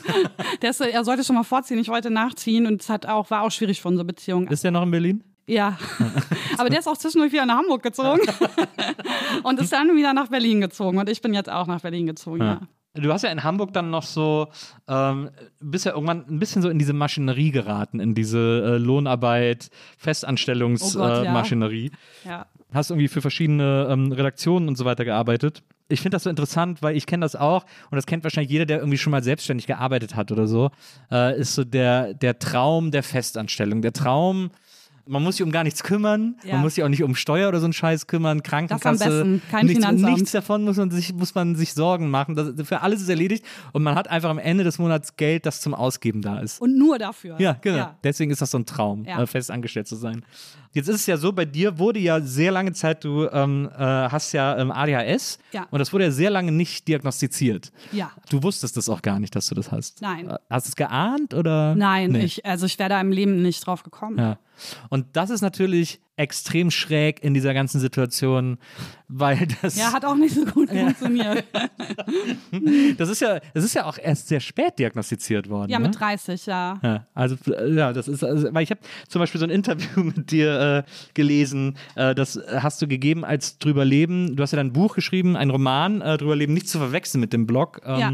Das Blog sind ja deine Erfahrungen und der Roman waren dann war äh, ähm, literarisch, also fiktiv, ist ja dann glaube ich sogar auch irgendwo als Theaterstück umgesetzt worden. und so. Ja, in zwei Städten sogar. Das war, boah, das Ja, war zwei der schönsten Abende hast. meines Lebens. Ja. Unglaublich. Ja, voll geil. Unglaublich. Ja, es war richtig geil. ist, wie ist das, wenn man, wenn man sein eigenes, seinen eigenen Text als, als Theaterstück sieht? Ich weiß es noch ganz genau und das war sowohl in Freiburg ist es aufgeführt worden, da am Staatstheater, als auch in Hamburg, an der, äh, Quatsch, in Berlin, an der Vagantenbühne und beide Male, also es war ein bisschen unterschiedlich, weil die Inszenierungen sehr, sehr unterschiedlich waren. Die in ähm, Berlin war sehr nah an mir dran. Da gab es auch nur eine Schauspielerin und es war alles so ein Rausch quasi Okay, von ja. 60 Minuten. Und in Freiburg war das super abgefahren, weil der Regisseur das auf der Straße inszenierte. Das heißt, wir, wir saßen alle oben im Theater vor so einer riesigen Glasfront und dann haben die Schauspieler das alles unten auf der Straße gespielt und im Haus gegenüber und es wurde, das Audio wurde dann in das Theater Das ist ja übertragen. Und äh, das heißt, die Leute auf der Straße wurden auch teilweise da mit einbezogen und so, die gar nichts davon wussten. Also es war ziemlich äh, verrückt. Ja. Und ich weiß, dass ich da saß und dachte so, dafür. So, das ist so, das war ja nach äh, eben diesen, dieser Abtreibung, nach dieser Zeit in Köln, nach dem Psychiatrien und so. Und das fühlte sich so an wie so ein, egal was ich erlebt habe, so egal wie schlimm meine Schulzeit war, wie, wie unglaublich scheiße alles war, wie oft ich schon irgendwie äh, so krass mit dem Leben gehadert habe und so krank war. Und jetzt sitze ich hier und Schauspieler werden dafür bezahlt und Leute haben dafür bezahlt, diese Schauspieler zu sehen, um meinen Text zu sprechen. Und das war unfassbar. Das war so eine Auswöhnung mit so vielem. Deswegen meinte ich auch vorhin so, dafür habe ich halt meine Bücher geschrieben. Ja. Manche Leute nennen ihre Bücher ihre Kinder, das finde ich komplett bescheuert, weil es sind keine Kinder. So. Ja. Aber so dieses, dieses Gefühl, dass andere Leute das aufführen und exakt diesen Text sprechen, den du heulend und verzweifelnd zu Hause an deinem Schreibtisch ähm, geschrieben hast. Und ich kam ja auch noch vom Theater, war das also. Das war, waren, glaube ich, die, also ich glaube nicht mal, nicht mal meine Hochzeit wäre schöner als dieser Moment. ja, das glaube ich. Also auch so den Text so durch andere Augen jetzt zu sehen, durch andere Augen zum Leben äh, erweckt äh, zu sehen. Und in Freiburg haben sie auch noch, sie hatten Musiker auch mit dabei. Ja. Und ich habe mich, ich habe mich komplett rausgehalten aus der Inszenierung. Ich ja. wollte nicht, weil ich wollte unbedingt diesen Moment haben, dass ich da hingehe und einfach nur das Werk sehe. Ja, so. Und sie haben dann das äh, Theaterstück mit Songs von Element of Crime unterlegt. Ja. So. Und das war halt, also, boah, ich habe die ganze Zeit geheult. Ich habe wirklich, ich habe eine Dreiviertelstunde lang nur geweint. So, weil es so, boah, es war einfach krass. Ja. Ja, ja, das glaube ich. Aber da, da hast du ja dann äh, sozusagen schon so die, die, die ersten ähm, süßen Früchte äh, der Autorenschaft äh, ähm, ja. kosten dürfen. Und es, äh, ich habe äh, irgendwo ein Interview mit dir gesehen, das wurde, glaube ich, zu äh, zur drüber Lebenszeit mit dir geführt. Und ähm, jetzt muss ich mal gucken, wo, das, wo ich mir das genau hier hingeschrieben habe. genau, und du hast auch Linus Giese äh, mal ein Interview gegeben für seinen Blog. Genau. Äh, aber auch schon wieder neun Jahre her oder Boah, so. ja, stimmt, ja. War, mhm. war ja. ein bisschen danach. Da wurdest du gefragt, wie du am liebsten schreibst. Und da hast du gesagt, nachts alleine, ohne Musik, ohne ein Wort. Ja. Ist das immer noch so? Ja. Also ich, ähm, ich kann das nur so. Also ich bin mit einem anderen Schriftsteller befreundet, der wohnt auch bei mir im Haus, lustigerweise. Ja. Und äh, der schreibt halt wirklich so, ich habe mich vorgestern oder so noch mit ihm über seine Schreibroutine unterhalten und der steht halt wirklich so morgens auf und setzt sich an den Schreibtisch und hat so einen Arbeitstag und das ist bei mir halt überhaupt Dieses nicht Stephen so. King-Prinzip. Ja, also ja. ich schreibe so fünf Monate gar nicht und habe ja. irgendwie äh, Panik und so und äh, mache dann irgendeinen anderen Quatsch, irgendwelche Aufträge für Geld, um mich abzulenken und so. Und dann kriege ich halt Panik und dann schreibe ich halt alles in zwei Monaten. So. Also meine Bücher haben alle sind alle, also die, die Rohformen sind alle in sechs, sieben Sitzungen entstanden. Ja. ja. Du tippst das dann einfach runter sozusagen. Du, du, äh ja, das ist dann so ein, also bei ADHS gibt es etwas, was so Flow heißt und ja. da, oder so Hyperfokus ist es auch. Und das ist dann wirklich wie ins Rabbit Hole fallen. Also da bist du, da kommst du auch ganz schnell wieder raus. Das ist äh, psychisch und physisch ein unglaublicher Kraftakt, weil das ist dann nicht so, dass du dann zwischendurch irgendwie, also das nach acht Stunden mal aufhörst oder so, ne, sondern du machst weiter, weiter, weiter über Tage, so ja, und mit ganz wenig Schlaf und dann weiter und weiter. Also es ist schon sehr, es ist schon manisch auch. Ja. Ja. Ja, es ist halt, also was man, glaube ich, was viele Leute, die das nicht machen oder nicht gemacht haben, unterschätzen, ist, was Schreiben für eine auch körperlich anstrengende Arbeit Boah, ist. Mega, äh, ist ich ich finde es auch immer so, also wenn ich, ich, ich habe auch 100 Sitzpositionen, während ich irgendwie längeren Text schreibe. Äh, ich habe nur die eine, so diese T-Rex-Position. Ja. So. Ich mache auch mittlerweile ganz oft so, das gehe ich kurz ins Liegen, dann tippe ich so ja. auf den Bauch irgendwie. Weil du nicht mehr kannst, weil dein Rücken wehtut. Ja, ja das ja, kenne ich. und dann setze ich mich ins Bett und dann, dann, äh, dann lehne ich mich so zurück, dass ich so, dass ich dann die Beine anwinke und den Computer so auf die Beine ablege und so ganz flach aufklappe ja. und dann da so das auf meine Beine tippe sozusagen. So arbeite ich immer, wenn ich einen Kater habe und im Homeoffice bin. das ist so, man, und das ist so krass, dass man irgendwie so, weil was ich beim Schreiben für ein Problem habe, also ich, was was auch ein Problem für mich ist, sind so Deadlines, beziehungsweise ohne Deadlines funktioniere ich gar nicht. Wenn ich wenn ich alle Zeit der Welt habe, ein Buch zu schreiben, dann werde ich nichts tun, dann werde ich keine Seite fertig Wollte ich gerade sagen, also wenn es keine Deadlines gäbe, gäbe es auch keine Bücher von mir. Also ja. es ist so, ich würde nie freiwillig ein Buch schreiben. Ja, so. absolut, absolut. Und wenn man die dann hat, dann, dann äh, irgendwann, wenn man diesen Druck, wenn der Druck dann hoch genug ist, bei mir meistens irgendwie, weiß ich nicht, zwei Tage vorher oder so, mhm. dann fängt man irgendwie auch mal an. Was so krass ist, ist, was ich beim Schreiben immer habe, ist, dass ich genervt davon bin, wie lange das dauert, Sachen aufzuschreiben. Ja, voll. Also vielleicht hast du auch ADHS? Nicht, dass ich wüsste, aber ich, ich werde so richtig wütend, wie lange das dauert, dass ich die Worte tippe und dass das da endlich steht. Irgendwie, weil ja. ich habe schon alles im Kopf sozusagen. Ja, ich weiß, aber diese scheiß Diktierfunktion funktioniert auch nicht, Na, so, weil auch das ist zu langsam und dann ist man so, muss man noch korrigieren dazwischen ja. und so. Also ich hätte gern einfach so jemanden, der äh, einfach alles für mich aufschreibt. So ein Steno. Ja, ja, genau. Oder halt einfach wirklich endlich so eine Verbindung zwischen äh, Gehirn und Computer. Ja. Das gibt's bestimmt auch irgendwann, nur werden wir das halt leider nicht mehr erleben. Aber das ist, das ist tatsächlich etwas, was ich so, da denke ich so oft drüber nach, wie viel ich eigentlich schon geschrieben hätte, wenn ich einfach irgendwann entnervt gedacht hätte, ich hab's doch schon fertig, Mann. Wieso ist das, wieso steht das hier noch nicht drin? Ich frage mich auch, wo dieser Platz in unserem Gehirn ist, dieses riesige Becken, diese Kloake, in der das alles so rumschwimmt und dann so rauskommt. Also, ja. Aber das sind ja die Monate, in denen man nichts gemacht hat. So. Also da ist das ja alles im Hintergrund gelaufen. Also ja. deswegen, ich glaube, ich bin einfach nur ehrlicher, wenn ich sage, dass ich das alles dann in, in äh, paar Sitzungen runterschreibe, so. Ja. Weil andere Leute vielleicht diesen ganzen Prozess vorher als Arbeit äh, auch definieren. So. Aber für mich ist die wahre Arbeit wirklich, mich dahin zu setzen und diese Scheiße da reinzuschreiben. Ja. Naja, das verstehe ich total. Das, das, äh, ich habe auch, ich auch dieses, dieses Stephen King Buch über das Schreiben gelesen und da schreibt er ja, wie du das von deinem Freund erzählst, dass er, er hat so einen, so einen, so einen äh, Zettelkasten mit Ideen und äh, jeden Morgen um äh, neun setzt er sich an seinen Schreibtisch und dann nimmt er eine Idee raus und denkt, doch, da schreibe ich heute mal dran weiter. Und dann schreibt er bis 17 Uhr und dann macht er Feierabend. Scheiße, Nils, deswegen ist er auch so ein Weltbestseller-Autor. Ne, deswegen kommt von dem auch jeden Monat ein neues Buch raus. Ja, aber wie reich könnten wir sein, wenn wir so einen Zettelkasten hätten? Ich habe mir, hab mir einen Zettelkasten geholt. Ja, und aber führst du den auch noch? Ja, naja. Ja, so alle acht Monate kommt besoffen also mal so ein Zettel aus. rein. Ja. er ist durchsichtig und ich habe bunte Karteikarten reingemacht. Aber es hat irgendwie, es war nicht mein System. System. Dieses, ich bin so neidisch auf Menschen, die so Dinge so organisiert tun können. Ja, ich gar nicht, weil ähm, ich einfach, also mein Gehirn funktioniert anders und es funktioniert auf eine sehr beeindruckende Art anders so. Also ja. ich finde es voll gut, wie es funktioniert. So. Ja. Und ich habe jetzt so mit 35 auch total Frieden damit geschlossen, weil ich einfach sehe, äh, zu was es eigentlich in der Lage ist. So. Ja. Und äh, ich muss nur das drumherum halt anpassen.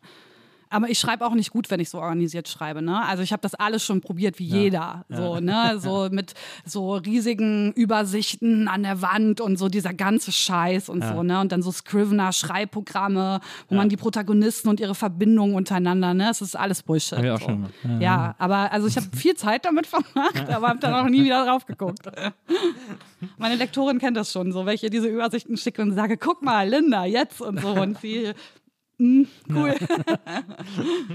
ich bin auch zum Beispiel, bei mir ist immer so, dass ich so denke, so, ne, ich, ich tippe einfach drauf los, ich mache irgendwie Word auf und schreibe, wenn ich so eine Idee habe und so. Und manchmal kommen dann so, weiß ich nicht, 20, 30 Seiten zusammen, irgendwie so in der, von der ersten Idee. Ja. Und dann denke ich so, oh super. Und dann, und dann denke ich immer so, dass meine Lektorin hat zu mir immer gesagt, naja, so 50 Seiten müsste der erste Entwurf. Also, ich weiß, damit man gucken kann, ob die Idee trägt. Genau. Ne? So 60 Seiten sind ja, so diese genau. 60 Normseiten muss man irgendwie schaffen. Genau. Ja. Und dann denke ich immer, vielleicht habe ich die schon erreicht, weil ich schreibe einfach mit der Default-Einstellung bei Word. Oh, geil. Und dann packst du sie ins Normseitendokument und siehst, es sind schon 80 Seiten. Ja, aber ich weiß immer nie, wie die Normseiteneinstellungen sind. Und dann komme ich nicht mehr drauf und dann finde ich kein Dokument mehr, in dem ich die habe. Und dann denke und dann ver vergesse ich und dann verliere ich auch die. Ja, ich kann das leider nicht mehr, weil ich habe nur so gearbeitet bei den ersten zwei Büchern. Ja. Ich weiß einfach in- und auswendig. Ich weiß ganz genau, wie viel Copy-Paste da jetzt äh, als Normseite ich muss mir das mal kurz erklären, was eine Normseite ja. ist. So. Ja. Also eine Normseite ist äh, so eine Buchseite, von, also beim Manuskript, die man abgibt, die anders äh, gesetzt ist. Also die hat anderen Zeilenabstand und andere äh, Abstände an den Seiten auch. Und so ungefähr könnte man sagen, zwei DIN, äh, eine DIN A4-Seite mit, keine Ahnung, Times New Roman mhm. in zwölf Punkt, normaler Abstand sind so zweieinhalb Seiten, ja. also Normseiten. Ja. So. Und das machen übrigens fast alle so wie wir. äh, erstmal alles in, in äh, normalen äh, Word-Seiten schreiben und dann reinkopieren und denken, geil, heute zehn Seiten geschrieben. ja, das ist, das ist etwas, was mich an diesem Prozess wahnsinnig macht. Es ist alles so, allein auch schon so, dass es überhaupt so diese Zielvereinbarung gibt, wie viele Seiten man am Ende ungefähr haben muss. Ne? Ja. Also die meisten Verlage sind da ja lieb ne? und sagen, du musst jetzt hier nicht irgendwie, wenn du 220 perfekte Seiten hast, jetzt noch auf 300 kommen. Ja. Aber man selber will das ja auch irgendwie naja. so ein bisschen. Naja. Ja, ich denke, bei mir ist immer so der Gedanke so, ja, die, die Druckereien, die haben halt so einen Schnitt, den die nur machen können. Äh, deswegen muss ich da drauf landen, auf dieser Seitenzahl. Sonst habe ich da irgendwie 30. ja, genau so ist das auch. Dann sage ich mir 30 Seiten Raum für eigene Notizen. Das will ja auch keiner hinten ja. äh, in seinem Buch drin haben. So. Ja. Das nee. ist, so stelle ich mir das immer vor. Ich, nee, das ist, glaube ich, nicht so. ja, ich glaube, es geht eher um die Kohle, die äh, der Verlag für das Buch nehmen kann. Ja. Also, weil das ja so diese bestimmten. Diese Buchpreisbindung. Ja, und dann hast du irgendwie 240 Seiten, 320 Seiten und so weiter. Das sind ja irgendwie so diese Abschnitte. So, ja. Deswegen gibt es ja auch manche Bücher, in denen die Buchstaben wahnsinnig groß sind. Du hast ja, ich glaube, äh, drüber leben, wenn mich nicht alles täuscht, habe ich auch noch hier. Äh, das ist ja, glaube ich, zuerst im Hardcover äh, erschienen. Ja. Deine letzten beiden, also Super und Dir und äh, Nichts passiert, glaube ich, waren beides immer Taschenbuchausgaben. Ne? Nee, waren, ähm, äh, wie heißt das nochmal? Äh, Paperback. Ah ja, Paperback, genau.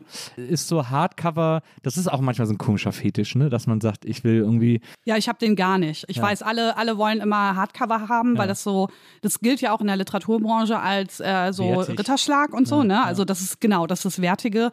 Äh, ich finde das komplett bescheuert. Also ich will eigentlich sogar am liebsten immer, dass es nur Taschenbuch ist, Mhm. weil sich einfach Leute das nicht leisten können. Und meine LeserInnen sind halt äh, Sie sind ein bisschen mit mir mitgewachsen, so, aber ähm, gerade bei Super und Tier auch noch war das auch noch so, da waren die halt einfach Anfang 20 bis höchstens Mitte 30. Die Ja. haben einfach keine Kohle, 25 Euro für so ein Hardcover auszugeben, so. Und das war dann halt immer so ein bisschen der Kompromiss mit dem Verlag, weil das ist schon auch eine super privilegierte, elitäre Scheiße, so. Und das habe ich auch, sehe ich auch immer wieder bei Instagram, dass Leute halt einfach ähm, sagen, ey, ich kann das so, es haben jetzt vier meiner LieblingsautorInnen Hardcover rausgebracht und wenn ich die alle kaufe, dann sind es über 100 Euro und ich kann das nicht bezahlen. Und das finde ich scheiße. Ich finde, jede Person sollte die Möglichkeit haben, mein Buch äh, zu kaufen. Deswegen, wenn mir Leute geschrieben haben, äh, ich kann mir das einfach nicht leisten, ich bin irgendwie Hartz-IV-Empfänger im Bladen, habe ich denen umsonst eins geschickt, weil das ist einfach richtig, das so zu machen, finde ich. Ja.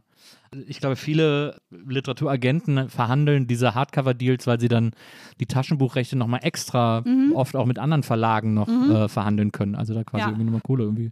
Ja, aber können. Paperback ist ja so ein bisschen die, äh, ja, so der, der Kompromiss. Das, naja, das irgendwie. coolere Taschenbuch quasi. Das wertigere Taschenbuch. Ja, ich finde es auch. Also ich lese äh, am liebsten Taschenbücher, ehrlich gesagt. Ja, Ja. Lustige Taschenbücher. die Ähm, nicht. Du liest die gerne. Ja, das stimmt. Ja. Das stimmt. Also, in, wie gesagt, in Hamburg in der, in der Redaktion gearbeitet und dann diese, äh, dann hast du ja diese ADHS-Diagnose bekommen. Ja, boah, ja. Weil eine Ärztin, der das irgendwie äh, da ein bisschen stauer äh, Was du alles über mein Leben weißt, Nils, richtig gruselig, ey. Ich lese mir nachher erstmal deinen Lebenslauf durch, Ja, deinen. Wikipedia-Artikel. da steht nicht so viel drin, aber alles, ich, ich verrate dir gerne alle Lücken. Du hast mal gesagt, das wäre so eine Ärztin gewesen, die halt einmal genauer hingeguckt hat, sozusagen. Die einmal irgendwie gesagt hat, so, na, wir, machen, wir testen das jetzt mal und gucken da jetzt mal irgendwie. Die war aber auch spezialisiert drauf, also es ist eine Diagnostikerin. Na, okay. Ja. War diese Diagnose eine Erlösung oder war das ein Schock? Nee, das war, also erstmal war das eine komplette Erlösung, weil, also du musst dir vorstellen, ich habe da halt äh, in einem großen Nachrichtenmagazin gearbeitet in Hamburg und äh, in einem Großraumbüro und ich bin da fucking vor die Hunde gegangen. Mir ging es so schlecht. Ich habe in der Zeit auch angefangen, Drogen zu nehmen. Ich habe erst mit Ende 20 angefangen, äh, Drogen zu nehmen, weil ich einfach die Arbeitstage sonst auch nicht geschafft habe. Also ich war, das war so krass für mich. Und dann habe ich halt gedacht, so nach einem halben Jahr, okay, das kann nicht sein, dass ich mit Ende 20 anfange, Drogen zu nehmen. Warum? Also, und vor allem, ich nehme die, um zu schreiben und zu arbeiten, so, also super lame eigentlich auch. Ähm, und dann äh, ist mein Ex-Freund halt mit äh, ADHS äh, diagnostiziert worden und also ein anderer, den ich äh, nach dem äh, anderen hatte und ähm, der war mir unglaublich ähnlich. Also der war in ganz, ganz vielen Dingen so wie ich und dann habe ich gedacht, okay, das muss es sein. Ich hatte aber zu der Zeit noch die Borderline-Diagnose. Wenn du als Borderlinerin zu deiner Therapeutin gehst oder zu einem Psychiater oder zu einer Psychiaterin und sagst, du zweifelst diese Diagnose an, dann ist eigentlich immer die erste Reaktion, dass das Teil deines Krankheitsbildes als Borderlinerin So ist. Catch-22, ne? Genau. Und deswegen habe ich unglaublich lange gebraucht, um mich zu trauen, zu sagen, ich glaube, dass ich das habe. So. Also, ich, weil ich auch Angst hatte, weil ich so, das Problem war nur zu der Zeit auch schon, also selbst meine Therapeutin glaubte damals nicht wirklich daran, dass ich Borderlinerin bin und die ganzen Therapien hatten nicht funktioniert. Und meine Angst war halt, was ist, wenn ich wirklich einfach nur eine Borderlinerin bin, die nicht therapiert werden kann. Das gibt's ja so. Und bei der Therapien nicht funktionieren und die ungewöhnlich ist, aber so. Und deswegen hatte ich unglaublich Angst bei dieser Diagnose und deswegen habe ich das dann auch alles privat bezahlt, weil das sonst über ein Jahr gedauert hätte, bis ich das in der Ambulanz hätte machen können. Und ich wusste, ich sterbe einfach bis dahin. Also mir ging psychisch nie wieder so schlecht wie in der Zeit und auch davor niemals, nicht mal nach der Abtreibung. Ich war einfach am Ende, weißt du, ich war Ende 20 und hatte immer wieder die gleichen Probleme. Immer und immer wieder. Und niemand konnte mir helfen. Alle haben immer gesagt so, ja, es ist irgendwie komisch, weil sie haben da irgendwie so bestimmte Eigenschaften, die passen irgendwie zu Borderline, aber irgendwie auch nicht und so. Ey, weißt du, selbst die, so, ich war ja in der Psychi Psychiatrie ständig, selbst die Leute auf der Station, die anderen Borderlinerin fanden mich scheiße, so. Also ich weiß noch so, die eine hat mich richtig gehasst, das war meine Zimmernachbarin und die meinte irgendwann zu mir, du bist überhaupt keine Borderlinerin, ne? Und ich saß und dachte so, ja, aber was bin ich denn so? Also was zum Teufel ist denn mit mir? Ja. Und äh, deswegen war die, diese Diagnose ähm, unglaublich krass für mein Leben und hat alles geändert, alles, weil es endlich eine Erklärung für alles gab. Als die dann sozusagen raus war, dann hat dein Chef sogar versucht, dir irgendwie das, die Arbeit im Großraumbüro noch möglich zu machen. Ja, Da habe ich nicht so ganz, aber es steht immer nur so, dass das versucht, hat er dir so, so so, so? Schutzkopfhörer. Nein, also ähm, mein Chef damals beim Spiegel hat zum Beispiel ähm, mir ermöglicht, dass ich mir relativ oft mit ihm sein Büro dann teilen Ah ja. konnte und so. Also er hat einfach versucht, für mich Schichten zu finden. Ich habe dann zum Beispiel oft am Wochenende gearbeitet oder halt ähm, habe die Spätschichten übernommen, sodass ich dann erst gegen Nachmittag kam und dann so, wenn es ein bisschen ruhiger war und so. Ich hatte in der Zeit noch sehr, sehr große Probleme mit Pünktlichkeit und da reden wir nicht von zehn Minuten, sondern eher von, ich bin eine Stunde zu spät oder so. Also wirklich so Sachen, die als Arbeitnehmerin richtig schwierig sind und eben auch für meinen Chef dann schwierig war, das vor den anderen zu rechtfertigen. Klar. Und er hat mich da ganz lange geschützt und auch verteidigt, so weil cool. meine Arbeit an sich ja immer total gut war, weißt Ja. du? Aber ähm, ich war, funktioniert halt nicht wie die anderen. So. Das, äh, das hast du auch mal irgendwo erzählt, das ist ja auch interessant. Du sagst irgendwie, an so einem Arbeitstag hängst du einfach sechs Stunden rum und äh, zwei Stunden arbeitest du dann so ultra effektiv, äh, was andere irgendwie in acht Stunden äh, machen, machst du dann. Mhm. Ich sau hier die ganze Zeit mit diesem Cremant rum, ne? Wie so ein Trottel. Ja, aber, wie, aber ist doch, also wegen dem Teppich Ich sau, nee, ich sau nur mich ein. okay, ja. Ja. Aber äh, du hast dann gesagt, äh, dafür bist du dann zwei Stunden so effektiv wie andere in acht Stunden. Das Ja. ist ja auch so ein bisschen, glaube ich, so ein grundsätzliches Problem der Arbeitswelt. Und wir reden ja jetzt gerade noch von deinem, von deinem ehemaligen äh, festangestellten Verhältnis. Oh, da fällt Boah, der, der Magendoktor Magendoktor um. oh Gott. Oh Gott. Magendoktor ist down. Ähm, ist, glaube ich, ich glaube, dieser, dieser Rahmen ist nicht für querstehend äh, ausgelegt. Das Problem dieser, äh, äh, dieser Arbeitswelt ist ja, die ist darauf ausgelegt, dass die Leute sieben, acht Stunden im Büro sitzen.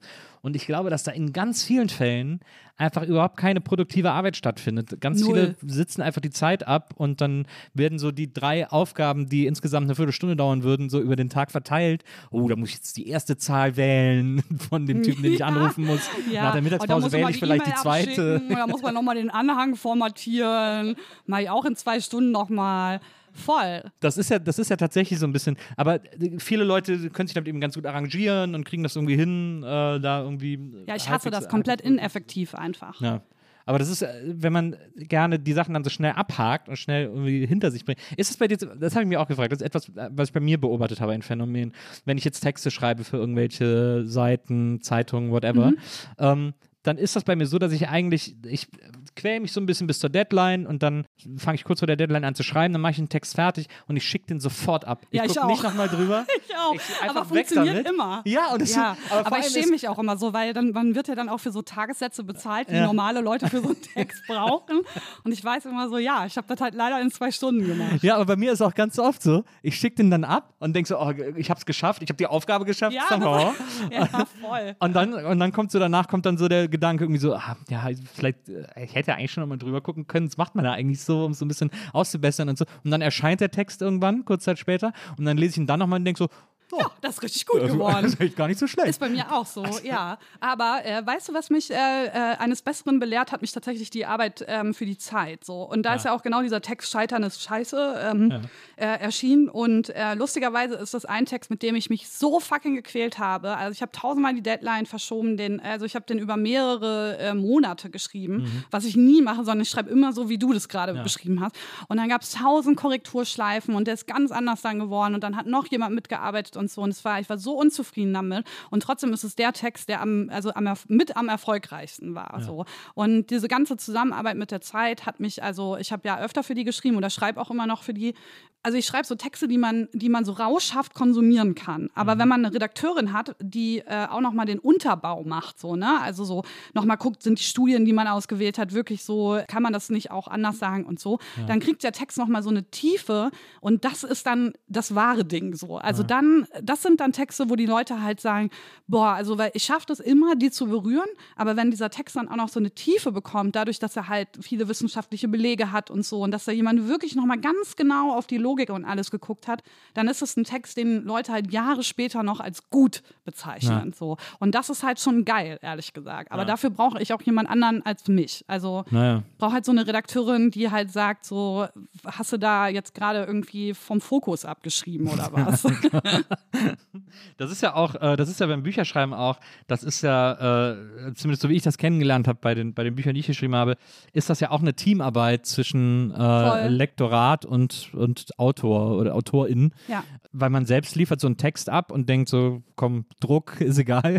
Boah, man will auch nichts mehr mit der Scheiße zu tun Ja. haben, ne? Am schlimmsten sind diese Feedback-Schleifen, ne? Wenn dann das erste Lektorat durch ist, dann das zweite, dann das dritte, dann muss noch ins Korrektorat und so, ne? Ich Ja. hasse das. Also es gibt ja so diese Bilder von so AutorInnen, die so ihre Bücher auspacken, ne? Ja. Und das ist so fake, das ist so fake, weil in diesem Moment, wo dieses Buch ausgepackt, du hast es schon eine Milliarde Mal gesehen, du Das hast die stimmt. Fahnen gesehen, du Das hast das stimmt. Cover gesehen, du hast die Vordrucke vom Cover und so. Du weißt exakt, wie dieses Buch aussieht. Aber dann musst du nochmal so richtig breit grinsen in die Kamera und so tun, als wäre es der beste Moment deines Lebens. Für mich ist es immer nur so, boah, komm, ey, weg mit der Scheiße. So, ich weiß, wie dieses Buch aussieht. Das ist wirklich, da hat man wirklich das Gefühl, man kennt so einen Text in- auswendig. Und Ja. man liest den aus, man schreibt ja 200, 300 Seiten irgendwie Ja. und äh, jedes andere 200, 300 Seiten Buch, das man liest, äh, da muss man sich darauf konzentrieren. Das schafft man easy irgendwie an einem halben Tag, aber es ist eben äh, Konzentration. Bei dem eigenen Buch denkt man irgendwie so, Alter, ich habe jetzt schon so oft gelesen. Und Ja, man, ich habe keinen Bock mehr auch ja, dann. Und auch, dass man das so, ich habe auch immer das Gefühl, ich lese das dann so in 20 Minuten. Ja, also ich komplette weiß auch ehrlich gesagt meistens gar nicht mehr, was drin steht. So. Ja. Also ähm, ich habe das bei Lesungen ganz oft, dass ich, wenn mir auf Lesungen irgendwann mal nach einer Zeit langweilig wird, also wenn ich so zehn Lesungen hintereinander habe und dann irgendwann denke ich mal, bei der nächsten Lesung lese ich mal so einen, einen anderen Absatz Mhm. und dann lese ich so dieses Buch durch und bin immer ganz überrascht. Also ich schwör's dir, es ist wirklich so. Ich hatte auch schon so, ich war schon im Podcast eingeladen, wo Leute halt auch so richtig krasse Sachen aus meinen Texten zitiert haben. Ich wusste nicht, dass das aus meinen ist und ich so, oh, das klingt aber cool und so. Aber das ist so, ich vergesse das einfach instantly. So, Ja. ich gebe das ab und es ist einfach weg aus meinem Kopf. Das ist ja auch interessant bei deinem äh, letzten Buch, bei Nichts passiert. Das war ja so, das hattest du schon so, ich glaube, so zwei Drittel fertig. Ja. Und äh, Nee, es war eigentlich schon, also war über drei Viertel fertig. ah ja, okay. Und Da dann, fehlten noch 30 Seiten. Ja. Und dann äh, kam ein fieser Breakup äh, und Oh ja. irgendwie dein, dein Freund hat mit dir Schluss gemacht. Arschloch. Ja, wirklich. Äh, und dann hast du es quasi nochmal komplett neu geschrieben. Ja, in Und- zwei Monaten. Ja. Ja. Was krass ist. Ja. Und aber man kann auch ganz gut loslassen dann so einen Text in, in so einem Moment. Also für viele Leute klingt das so, "Hä, das war doch schon fast fertig, wieso hast du das nicht fertig gemacht? Aber wenn man den Text nicht mehr fühlt, dann muss man ihn halt einfach komplett neu schreiben. Ja, ich hänge aber auch eh nicht an sowas. Also das ist so, ähm, ich hänge an gar nicht so richtig, was so materiell ist oder Ja. so. Also äh, es könnte auch meine Wohnung abbrennen und ich glaube so, da wären so zwei oder drei Sachen, wo ich sagen würde, so, das trifft mich jetzt ein bisschen. So. Aber ähm, Also, ja, nee. das klingt aber jetzt ein bisschen so, übertrieben. Das trifft Nee. jetzt ein bisschen. Da Nee, zwei, das drei ist, Sachen. Das ist, nee, das ist wirklich so. Also es gibt so Sachen, an denen ich wirklich so ein ganz emotional, also sehr emotional hänge. So, das ist so Ja. ein Bild von meinem Vater und mir zum Beispiel. Ähm, es gibt so ein, zwei Klamotten, bei denen ich so denke, boah, das würde mich echt treffen, weil die, in denen sehe ich so geil aus und ich finde die nie wieder. So. Aber im Grunde habe ich halt, ist mir das halt alles egal. So. Und das ist auch ein Problem tatsächlich, weil ähm, auf, für dich klingt das vielleicht cool oder so übertrieben oder so, aber in Wahrheit führt das auch dazu, dass ich so ein ganz schlechtes, also ähm, ich gehe ganz schlecht mit Sachen um. Na, so. Hm. Also bei mir sieht alles nach äh, vier Wochen schon so aus, also auch meine Wohnung, in den Wohnungen, in denen ich wohne, die sehen nach vier Wochen schon so aus, würde ich da drei Jahre wohnen, Ja. so, weil ich einfach keinen Bezug dazu habe. Mir ist das halt einfach egal. So. Ja. Ja. Und ist das, ist, meinst du, das liegt am ADHS oder? oder Ich glaube, das ist einfach so? mein Charakter. Das ist einfach mein schlechter Charakter. Nee, aber eigentlich ist es ja gut so. Also ich hänge äh, wie bescheuert an Menschen, aber nicht an, an Gegenständen. Also wirklich einfach gar nicht so. Ja. Also ähm, das ist so, ähm, an Wohnung an sich hänge ich aber. Hm. Also so, ähm, ich kann ganz schlecht Abschied nehmen von so Umgebung und Ja. so. Ja, verstehe. Ja. Du hast mal äh, in, einem, in einem Interview zu äh, Nix passiert äh, geschrieben, und das hat mir sehr gut gefallen, äh, oder hast im Interview erzählt, dass du hättest keinen Protagonisten schreiben können, Zitat, dem es egal ist, dass er verlassen wurde, weil das wäre nämlich dann dein Ex gewesen. Ja.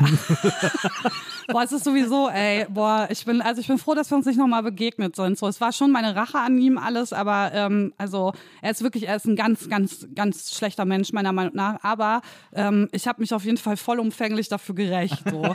Also ich glaube, er hätte jetzt auch, er hätte heute auch das Recht, sich wieder an mir zu rächen für, für all die Sachen, die ich danach über ihn gesagt habe. Hast du, hast du quasi in mehreren Interviews mit ihm so ein bisschen aufgeräumt? Ja, ich habe auch mit dem Buch über ihn aufgeräumt, weil ich da halt einfach alles verarbeitet habe und Ja. so, ne? Aber ähm, ich, also das war halt einfach der Schmerz, den ich halt verarbeiten musste, so, ne? Aber trotzdem ähm, ist es halt bestimmt nicht schön äh, für einen Menschen zu hören, wie die Ex-Partnerin über einen sagt, dass man ein schlechter Mensch ist. Aber man muss sich ja auch nicht mit einer Schriftstellerin einlassen. Also ich meine, insofern ist er da ja wirklich auch komplett selber schuld. Er meinte auch mal zu mir, dass ich nicht über ihn schreiben darf. das hat ja gut funktioniert. Das ist so süß, dass sie immer glauben, dass das wirklich funktioniert. Ja, hm, mache ich nicht, meine. Ähm, also äh, nichts passiert, äh, ist ja interessant vor allem deswegen, weil in allen Interviews, die ich dazu gelesen habe mit dir, alle Leute immer äh, bemerken, jetzt wird es fast so ein bisschen Meta, aber keine Angst, ich will das gar nicht wissen, ähm, aber alle Leute immer bemerken, ja, sie haben da ja als Frau eine Männerfigur geschrieben, oh, bla bla bla. Und das ist ja das ist ja so läppsch, dass du das die ganze, du wusstest es ja wirklich in jedem Interview gefragt. Ja, ich weiß, ja. Ähm, jetzt auch. Nee, jetzt nicht. Okay. Und ich finde es so läppsch, weil ich fast nie Interviews mit Schriftstellern gelesen habe, die so oft aus der Sicht einer Frau schreiben, was dann auch meistens ultra cringe ist, weil sie irgendwie. Ja, äh, Paulo äh, Coelho zum Beispiel. Ja, oh ja, ja. okay, bei dem ist es einfach, ja, einfach der ist auch so cringe, cringe. der Schriftsteller. genau. Aber, ähm, äh, aber, ja, aber so dieses, wenn die dann, es wird ja ganz oft wird es ja immer so zu so komischen Männerfantasien, wenn sie über, mhm. vor allem wenn sie über Sexualität von einer Frau dann schreiben, wird es ja eigentlich in 99,9% der Fälle super unangenehm. Ja. Und deswegen finde ich es so interessant, dass man das den einem, äh, naja, ist halt, hat er halt geschrieben so. Ja. Und bei dir irgendwie wird da, wird da so ein Riesending ausgemacht. Das fand ich erstaunlich in diesen ganzen Interviews. Ja, ich hätte auch, also ich bereue auch so ein bisschen, dass ich das nicht einfach unter einem Pseudonym rausgebracht habe. Also ich glaube, das Buch wäre nochmal ganz anders eingeschlagen, wenn ja. die Leute gedacht hätten, dass es das ein Mann geschrieben hat. Aber dann hättest du so einen, hättest du so einen Schauspieler bezahlen müssen, der für dich dann so, so zu so, Ein Präsentation geht. Ich überlege gerade, wen ich da gerne gehabt hätte. Ja, also irgendwie so, wen hätte man denn, wer wäre denn da? Also irgendjemand, der wahnsinnig jung ist und einen ja. 20-jährigen ätherischen Typen, so, der so, so Neukölln-Typ, so. Also untergewichtig auf jeden Fall, sehr verträumter Blick, immer rauchen die ganze Zeit ja. und halt äh, sagen, dass äh, äh, Gender für ihn einfach nur ein Konstrukt ist. Ja. das stimmt. Uh, das hätte ich mir auch gut vorstellen können. Aber äh, also ich meine, natürlich äh, ist es ja auch sehr gut, dass du es nicht unter Pseudonym gemacht hast, weil das ja, weil du ja auch schon für etwas stehst und und das war ja auch äh, ein, ein tolles Buch und ich finde es so interessant, dass du gesagt hast, für dich war eines der großen Hauptthemen in diesem Buch diese Toxic Masculinity. Also dieses, dieses, dieses Dude Bro, dieser Dude Bro Scheiß, dem sich Männer irgendwie immer ausgesetzt sehen, den sie irgendwie so mitmachen müssen, weil sie sonst nicht als männlich gelten oder was auch immer oder so. Ist das wirklich also war das tatsächlich so ein Leitmotiv für dich, was dich so umgetrieben hat, als du dieses Buch geschrieben hast? Ja, wir haben da auch ganz früh drüber gesprochen, tatsächlich, dass äh, das auf jeden Fall umgangen werden muss. Und äh, also, dass, dass der so ein, so ein Brudi wird irgendwie. Ja. Also deswegen habe ich den halt auch so geschrieben. Viele haben halt gesagt, ja, man kann den halt sofort mit einer Frau austauschen. Und das finde ich so gruselig, weißt du, dass, den, dass es für die Leute irgendwie komisch ist, dass man den sofort mit einer Frau austauschen könnte. Ja. So, hä? Weil Männer bestimmte Sachen machen und Frauen bestimmte Sachen ja. machen und so. Das hat mich auch wirklich schockiert, äh, dass das auch gerade im Feuilleton äh, so war, dass dieses Buch halt wirklich teilweise so zerrissen wurde, nur weil Leute halt gesagt haben, das ist nicht männlich genug. So, also hätte sie mal besser eine Protagonistin genommen so, hä, what the fuck, ey. Ja. Also, also, das ist ja eigentlich eine super bittere Erkenntnis, weil wir gedacht haben, dass die gesellschaftlich schon etwas weiter sind. Ja, null. Also als nicht, wenn es eine Frau macht. Ja. Nee, wenn du dich als Mann als Feministin stellst, so, dann finde ich alle geil. Wenn ja. du als Frau irgendwie aus der Sicht von einem Mann schreibst, obwohl du davor drei Bücher aus der Sicht von Frauen geschrieben hast, dann geht's richtig ab. Und wie du auch schon sagtest, ich wurde das bei jedem einzelnen Interview dazu ja. gefragt. So. Das ist echt weird, finde ich. Ja. Äh, also wie gesagt, weil ich, weil ich wirklich gedacht habe, dass wir da, dass wir da irgendwie schon ein bisschen weiter sind, aber ähm, offensichtlich äh, sind wir das noch nicht. Du hast äh, beim Schreiben des Buches, das wurdest du nämlich auch gefragt, ob du dir dann, äh, wenn du schon eine Männerfigur schreibst, auch äh, männlichen Rat geholt hast, hast du gesagt, ne, eigentlich nur, wenn ich beschreiben wollte, wie die unanieren. Da habe ich ja. dann irgendwie kurz beim Ja, das ist wirklich die einzige Kumpels Szene, ja die, ich, ja. die ist dann auch rausgeflogen. ist so. Ja. Weil sie so unrealistisch war. Nee, weil die einfach nicht notwendig war. Ja. Ja. Ich habe mich sehr lange im Ohr gerieben. Ja, genau. Ich, An meinem Teddy. nee, also die war einfach nicht notwendig, deswegen ist sie rausgeflogen. Ja, es ist auch irgendwie so ein bisschen müßig, das männliche äh, oder äh, Menschen, die sich als männlich definieren, das zu fragen, weil das natürlich auch bei jedem anders ist ja. so und mir ging es dann also mehr irgendwie darum, um so eine Klischee-Abhandlung und genau deswegen ist es dann auch rausgeflogen, ja. weil man kann es halt einfach nicht klischeeig beschreiben. Da kannst du wahrscheinlich auch froh sein. Es gibt so ein, äh, einer meiner äh, Lieblingscomiczeichner, Chester Brown, der hat mal einen äh, Comic gemacht, der hieß ähm, Die Playboy Stories, wo er davon erzählt hat, wie er als Teenager äh, seine ersten Playboy-Hefte gefunden hat und die immer so versteckt hat äh, vor seinen Eltern oder vor seinem Vater. Ich glaube, seine Mutter ist dann schon gestorben und dann immer, wenn er dann unaniert hat, hatte er das Gefühl, dass seine Mutter vom Himmel gerade enttäuscht auf ihn guckt. Oh also Gott. das war so die Story, sehr, sehr gut, äh, sehr, sehr gute Story gewesen. Und der hat das damals in so einem, in so einem Wochenmagazin, das er in Kanada gemacht hat, veröffentlicht, ähm, in so vier Parts oder so. Und die, äh, die Panel, die Bilder, in denen er onaniert hat, waren dann die meistdiskutierten Leserbriefeinsendungen, die dieses ja. Magazin jemals hatte, weil der immer so, wie man mit so einem Stock so Feuer macht. so hat er das gezeichnet. Ja, aber wenn es für ihn geil ist, ich meine, no King-Shaming, ne? Absolut, kein, ja. überhaupt kein King-Shaming. Aber äh, das fand selbst ich eine interessante Art der Onanie. Ja. Äh, ich habe das dann ausprobiert. Bei mir, bei mir war es irgendwie nicht, mich hat es nicht so äh, davon getragen. Aber, ähm, aber das konnte ich gut verstehen, dass es die, diese Reaktion gab. Aber deswegen sage ich, ein Glück, dass du es nicht mit reingenommen hast, weil wer weiß, äh, äh was so, so wächst man doch gar nicht. Äh, Aber vielleicht hätte die Zeit dann äh, gesagt, ist okay, dass ich einen Protagonisten genommen habe. Das stimmt. Vielleicht, ja. wenn der eine bei der Zeit auch so onaniert hätte. Die, die, die eine, ja. wenn, wenn die eine gedacht hätte, dass äh, Männer so onanieren, dann ja. ja. Männer machen auf jeden Fall kein Yoga.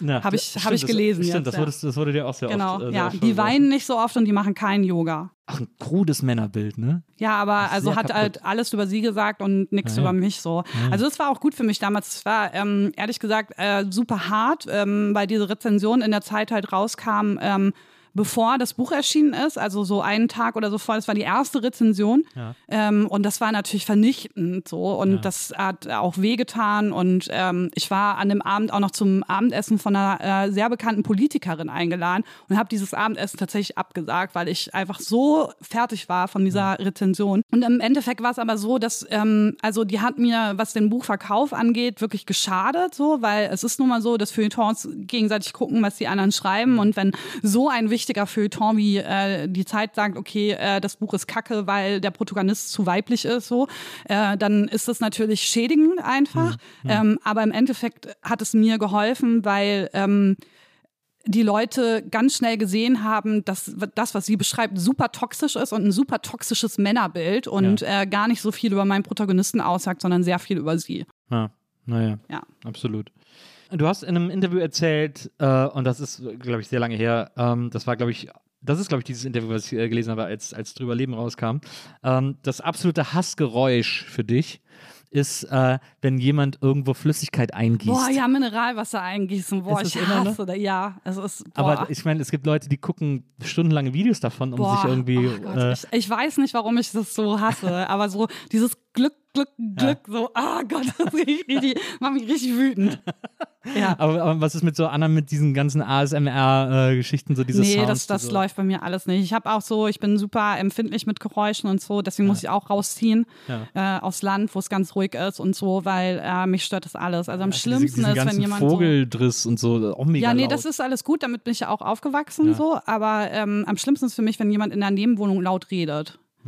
So, also so eine dunkle Männerstimme. Das ja. für mich, das wirklich, das ist so ist, äh, Psychofolter. Bist du ja im Wedding gut aufgehoben. Ja, und meine Nachbarin unter mir, die hat so einen Freund, der nur laut reden kann, ne? Und ich, ey, wirklich.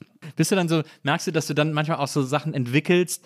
Ich werde richtig wütend. So, ich habe ja, eine Zeit so, lang. Aber, aber, auch so, wirst du dann auch so wütend, dass du, dass du dich so ein bisschen vor dir selber schämst, weil du denkst, ich werde gerade so mega Allmann-mäßig. Nee, gar nicht. Ich finde es halt immer lustig. Ich habe dann eine Zeit lang einfach so, jedes Mal, äh, wenn ich One-Night-Stands hatte, äh, wenn ich mit denen nach Hause gegangen bin, habe ich immer gesagt, so, die Nachbarin ist richtig scheiße unter mir und die hat diesen mega nervigen Freund. Wir dürfen richtig laut sein. Und dann waren wir richtig laut jedes Mal. Das war meine Rache jetzt all die Jahre. Aber dann hat sie sich irgendwann über mich bei der Vermieterin beschwert. Wirklich? Ja. Ja. Okay, wow. Ja. Das, äh, das war ein Bumerang. Ja, aber ich merke das bei mir, dass ich so, wenn ich so, wenn ich zum Beispiel äh, Altpapier äh, rauswerfe und die Leute ihre Kartons nicht gefaltet haben. Oh ja, okay, komm, das schon härter als geräuschempfindlich sein. Weiß ich nicht. Ja, geräuschempfindlich, dafür kann ich nichts für. Du bist nicht eine allmann Ich kann nichts dafür, dass die ihre Kartons nicht falten. Ja, das stimmt, aber dann, du bist dann halt einfach ein Spießer und ich bin äh, hochsensibel. das ist eine Krankheit bei mir. Spießertum auch äh, im gewissen Ausprägungen. Ja, nee, sowas stört mich alles nicht, aber ich weiß schon, was du meinst. So. Also wenn Leute so ihren Müll irgendwo hinschmeißen, so, das finde ich auch richtig kacke. Und ja. Ist dein Lieblingsautor immer noch Jonathan Franzen und äh, misst du immer noch alles an dem, was er schreibt? Nein, nein, nicht mehr. Ich glaube, ich habe überhaupt gar keinen Lieblingsautor oder Lieblingsautorin mehr. Ich finde Siri Husvet äh, ziemlich toll und äh, Marlene Haushofer, die Wand. Aber ähm, ich habe irgendwann gemerkt, so, also nach vier Büchern weiß man dann auch, dass man auch einen eigenen Stil hat. Einfach. Und mein zweites Buch habe ich ja so dermaßen verkackt, weil ich unbedingt wie Jonathan Franzen schreiben wollte. ja. Das, äh, ich finde das lustig, dass du bei äh, Marlene Haushofer direkt die Wand mit dazu gesagt hast und habe überlegt, dass es eigentlich ganz geil wäre, wenn auch ihre, ihr ganzer Freundeskreis sie so nennen würde. Und sagt, oh guck mal, da kommt wieder die Wand. und treffen uns heute mit ich der Wand. Ich weiß gar nicht, ob die so einen großen Freundeskreis hatte. Ja, wahrscheinlich nicht. Also ich habe äh, viele ihrer Bücher gelesen und ich, ich glaube nicht. So, was ich noch, äh, äh, was ich noch wissen wollte was ich auch interessant fand, war, du hast in einem Interview, äh, als das war, glaube ich, so zum Anfang der, dieser ganz, von diesem ganzen Pandemiedriss, da hast du in einem Interview erzählt, als das so losging, hast du so gesehen, fuck, alle machen irgendwie so Livestreams, Live-Lesungen, äh, äh, machen irgendwie Insta, whatever. Äh, und du kannst das einfach nicht. Nee. Ja. Aber ich meine, selbst wir haben das hier irgendwie gebacken gekriegt. Also äh, äh, man kann doch. Selbst ihr, ja, du hast Hilfe, ich nicht. So, ja, also Maria und ich, wir haben irgendwie uns hier irgendwie hingesetzt und haben einfach irgendwie äh, das Handy auf den Ständer gestellt. Das ist doch nicht so kompliziert, das irgendwie. Doch, ich fand das super kompliziert. Also für mich war das irgendwie so, ähm, ich war, ich hatte irgendwie das Gefühl, das ist eine Riesenaufgabe jetzt, das auch cool zu machen. Also ich bin ja ähm, Social Media Beraterin das ist ja mein, mein Hauptberuf eigentlich mittlerweile. Und ähm, äh, eine Sache, die ich halt wirklich unglaublich gut abschätzen kann, ist halt, ob das, was man davor hat oder jemand anders wirklich eine, äh, eine Audience findet und ob das so ist, dass es wirklich Leute auch interessiert. So. Mhm. Und ich habe das so oft hin und her überlegt und habe einfach gemerkt, nee, das ist einfach Ego-Wichserei, was ich da machen will. So. Also es hat überhaupt keinen Benefit für irgendjemanden am Ende. Das wird bestimmt auch zwei, drei, viermal gut funktionieren.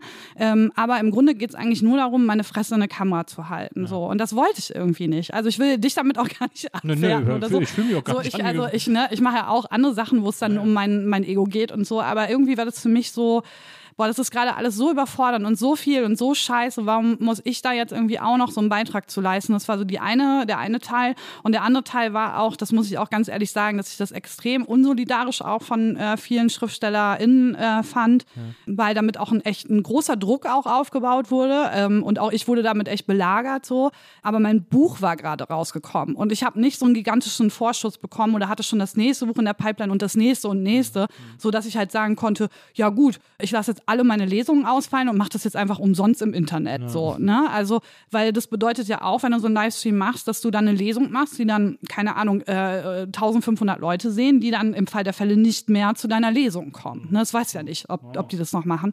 Und äh, für mich war das auch tatsächlich auch eine finanzielle Sache. So. Und ich fände, also unsolidarisch ist vielleicht auch zu hart ausgedrückt, aber für mich war es halt schon so, dass ich so das Gefühl hatte, man muss sich das als Schriftstellerin oder Künstlerin auch leisten können, ja. das umsonst zu machen. Und das konnte ich nicht. Und ja. gleichzeitig habe ich mir ganz, ganz früh in der Pandemie schon so ähm, nach drei, vier Wochen einen festen Job gesucht, weil ich wusste, das wird jetzt lange gehen und ich werde richtig, richtig finanzielle Probleme bekommen, weil ich ja nur vom Auftreten gelebt habe.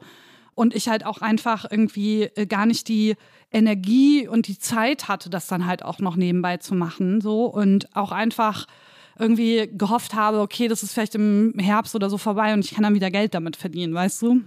Naja. Na, verstehe. Als du äh, nichts passiert, ich springe ein bisschen hin und her, äh, als du ja, nichts ja. passiert äh, geschrieben hast, da bist du ja auch nochmal so als Recherche, weil es ja eben davon handelt, dass dieser Typ irgendwie äh, äh, aus der Stadt raus will, äh, ja. irgendwie alles überwinden will und deswegen wieder irgendwie in seine Heimatkaff zurückkehrt. und da hast du auch mal irgendwie so einen Monat bei deinen Eltern verbracht in Ahaus, im, im schönen Ahaus. Im Dezember. Im Dezember, äh, eine aufregende Zeit oh, in solchen Regionen. Ja. Und da hast du gesagt, das wäre nicht so aufregend gewesen, weil äh, die Rollen bleiben ja. Hast du, das ja, ist so ein die Rollen bleiben Satz, komplett, ja. Ja, ja. Ich, war- ich habe mir eine Wärmflasche gemacht, ne? Und meine Mutter kam wirklich an und hat, hat mir die so weggenommen und meinte so, ja, du musst da so die Luft rausdrücken, das darf nicht so heiß sein, das Wasser darf nicht kochen und so, ne? Und ich habe sie so angeguckt und meinte so, Mama, ich bin 34, so. Ich weiß, wie man eine Wärmflasche macht, so. Also es war wirklich, oder 33, keine Ahnung, wie alt ich da war. Ja. Und das hört nicht auf und das ist auch ein stetiger Kampf zwischen meiner Mutter und mir. Mittlerweile ist es ein bisschen besser geworden, aber ich bekomme immer noch Ärger, so wie ich Sachen brate. Ich war bei meinen Eltern, habe Ärger dafür bekommen, wie viel ich von der Erdbeere wegschneide. Geht gar nicht, ich bin so, fühle mich seitdem schlecht, ne? kann keine Erdbeeren mehr richtig essen seitdem, weil ich so denke, ich darf da wirklich nur dieses Grüne so abzupfen und so und muss diesen ekligen Strunk mitessen. Und sonst ist das Verschwendung. Aber das ist, das ist so interessant, ne, dass das irgendwie nie. Da habe ich dann lange drüber nachgedacht, weil ich, also ich habe äh, noch drei ältere Geschwister. Drei. Mhm. Hast du auch noch jüngere? Ne, ich bin, bin sozusagen der Jüngste gewesen. Ich kam dann auch zehn Jahre nach den anderen, also ich bin so der, äh, das Nesthäkchen, wie man so schön sagt. Und ich bin aber jetzt Mitte 40, ne? Und wann immer wir zusammen sind, bin ich aber einfach halt der kleine Bruder. Ja, Und es hört nicht auf. das ist so schräg, wie krass man in diesen Rollen gefangen ist auch. Ja, auch ätzend eigentlich. Ne? Auch auf eine Art vielleicht ätzend. Wobei, es kann sich auch ändern. Also als ich jetzt in Aarhus war ähm, und meine Eltern wiedergesehen habe, habe ich eine ähm, Freundin von mir wieder getroffen, die ich seit ich auf dem Gymnasium war kenne, also seit der fünften, sechsten Klasse. Äh, auch immer wieder zwischendurch kein Kontakt und so, aber so insgesamt über all die Zeit. Äh, und, und früher war ich halt immer so, ich war, ähm, ich hatte auch so Spitznamen, ne? Ich war so Chaos Katrin und so. Also so, ich hatte so voll diese Rolle der Chaotin, die immer irgendwie alles verkackt und so. Ja. Und das hat sich geändert. Also wir sind uns auf einer ganz anderen Ebene begegnet, so also sehr erwachsen. Sie hat zwei Kinder, ähm, aber ich habe eben halt diesen beruflichen Erfolg und zum allerersten Mal sind wir uns wirklich so begegnet. So, dass sie nicht von mir erwartet hat, dass ich gerade wieder, dass bei mir riesen Chaos ist und so, sondern dass sie halt einfach sich dafür interessiert hat, was gerade in meinem Leben passiert und wir dann über meine Karriere gesprochen haben und dann aber auch über ihre Kinder. Und das war total lustig, weil wir uns in dem Park in Aarhus getroffen haben, in dem wir halt auch das erste Mal besoffen waren und so. Und plötzlich stehen wir da und sie hat so zwei Kinder und ich habe irgendwie vier Bücher rausgebracht und Ja. so. Das war irre, ja. Ja, verstehe. Du hast ja auch gesagt, das fand ich auch ein sehr schönes Zitat von dir, wir sind verarscht worden von der Kohl-Ära. Sind wir. Komplett sind wir verarscht worden. Ja. Du meinst also, dass wir so eine Generation sind, die, äh, also weil ich meine, äh, du bist äh, zehn Jahre jünger als ich, ungefähr neun Jahre jünger als Zehn ich. Jahre. Das ist ja so knapp noch, wir sind ja so knapp noch eine Generation äh, im weitesten Sinne.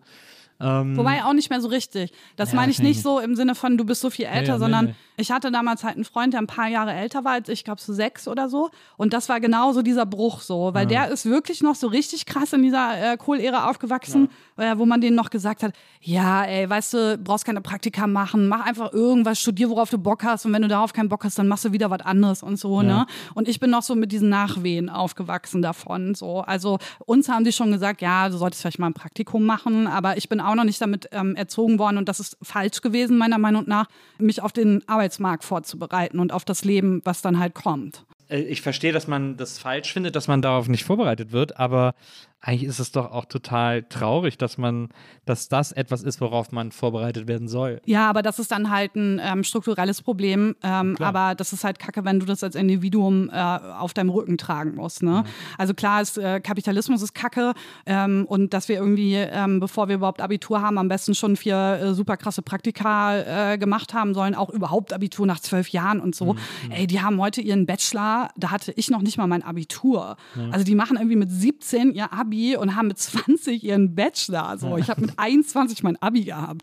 Und das ist halt schon krass. Aber gleichzeitig bin ich auch bis heute wütend darüber, wie wenig ich darauf vorbereitet wurde, mich auch äh, schlagen zu können im Leben. Und äh, meine Eltern haben mich schon auf viele Sachen vorbereitet, aber die Schule überhaupt nicht. Also da war das halt wirklich auch noch so, ja, und dann, also klar kannst du Geisteswissenschaften machen und dann noch irgendwas und so. Und irgendwie wurde uns auch immer so, es wurde immer so getan, wie man arbeitet für die Rente und man ist auch noch so 50 Jahre im gleichen Unternehmen angestellt gefühlt und Ah, so, ja. ne? Und das stimmte aber einfach alles gar nicht mehr. Also die Welt, die da halt drauf gewartet, also die halt gewartet hat, war halt irgendwie ab 2006 halt bei mir, war halt eine andere. Also vor allem nach dem World Trade Center so und aber auch nachdem das Internet danach ja komplett explodiert ist. So. Und äh, das war nicht mehr so eine Welt, in der man immer den gleichen Job macht und in der man auch ein Eigenheim hat und so. Also ich kann mir im Leben, kann ich mir kein Eigenheim leisten. Naja, na absolut. Ja. Ist das denn, aber also die Frage ist ja überhaupt noch, ist das noch erstrebenswert? Ne? Sind, ist, äh, will man noch ein Eigenheim haben? Will man Weiß sich nicht, also ich schon. Bein binden? Äh, Ich hätte gern so ein Schloss in Brandenburg. ja, aber, aber dafür hätte man gerne, äh, dann hätte ich gerne jetzt sozusagen den einen Job, wo ich das dann mit einem Mal sozusagen abbezahlen kann. Ja, so ein Erbe braucht man. Ja, oder so ein Ja. Erbe und dann Ja. sagen, komm, gib mir das Schloss, dann ist okay. Aber so dieses, so der Gedanke, ich muss jetzt irgendwie 30 Jahre den Kredit für das Schloss abbezahlen. Ja, nee, ist kacke, will man nicht mehr. Nee. Das ist ja so also ich habe also ähm, jetzt, das ist so ein, so ein äh, Klischeespruch, aber stimmt wirklich. Ich habe äh, bezahle unglaublich viel für meinen Internetanbieter, weil ich äh, so einen Vertrag habe, den ich jeden Monat kündigen kann. Ich mache das nicht, aber es ist mir unglaublich wichtig, dass es geht. So. Also das ist so und genauso wäre das halt auch mit Miete und äh, kaufen. Also wobei jetzt wäre ich glaube ich dann bereit zu kaufen. Also die Wohnung, in die ich jetzt hier, das ist so eine, ähm, das ist eine Neubauwohnung in einem Altbau. Also die Ja. haben nur das Gerüst des Altbaus stehen lassen und äh, da waren vorher keine Wohnungen drin und jetzt bauen die Wohnungen da rein. Und ich muss schon sagen, so, wenn ich mir das so angucke, so mit Fußbodenheizung und Dreifachverglasung und so, ne, dann denke ich schon so, nice, ich würde es vielleicht auch kaufen. Aber kann es mir natürlich nicht leisten. Wir werden alt. Ähm, Ich bin schon alt. ja, das stimmt. Ich habe noch eine ganz wichtige Frage an dich. Oha. basiert auch ein bisschen auf einem Interview, das ich mit dir gelesen habe, wo, äh, wo irgendwie die Fragestellende so eine Idee hatte, äh, aber hätte nicht das und das passieren können. Und dann hast du gesagt, na, das ist ja, äh, äh, das ist ja unrealistisch. Die Frage ist, die Frage, die ich mir da gestellt habe, ist, und die ich mir immer wieder stelle, Warum bist du Single, Katrin? ja, das frage ich mich tatsächlich auch, aber ich frage mich auch, wie realistisch muss man schreiben? Wie realistisch muss Geschriebenes sein? Wie Weiß wichtig ist Real Realismus? Weiß nicht, kommt halt drauf an, was man halt triggern will in den Leuten, ne? Also, ähm, fragst du das so ein bisschen, weil du findest, dass ich so nah an mir dran schreibe?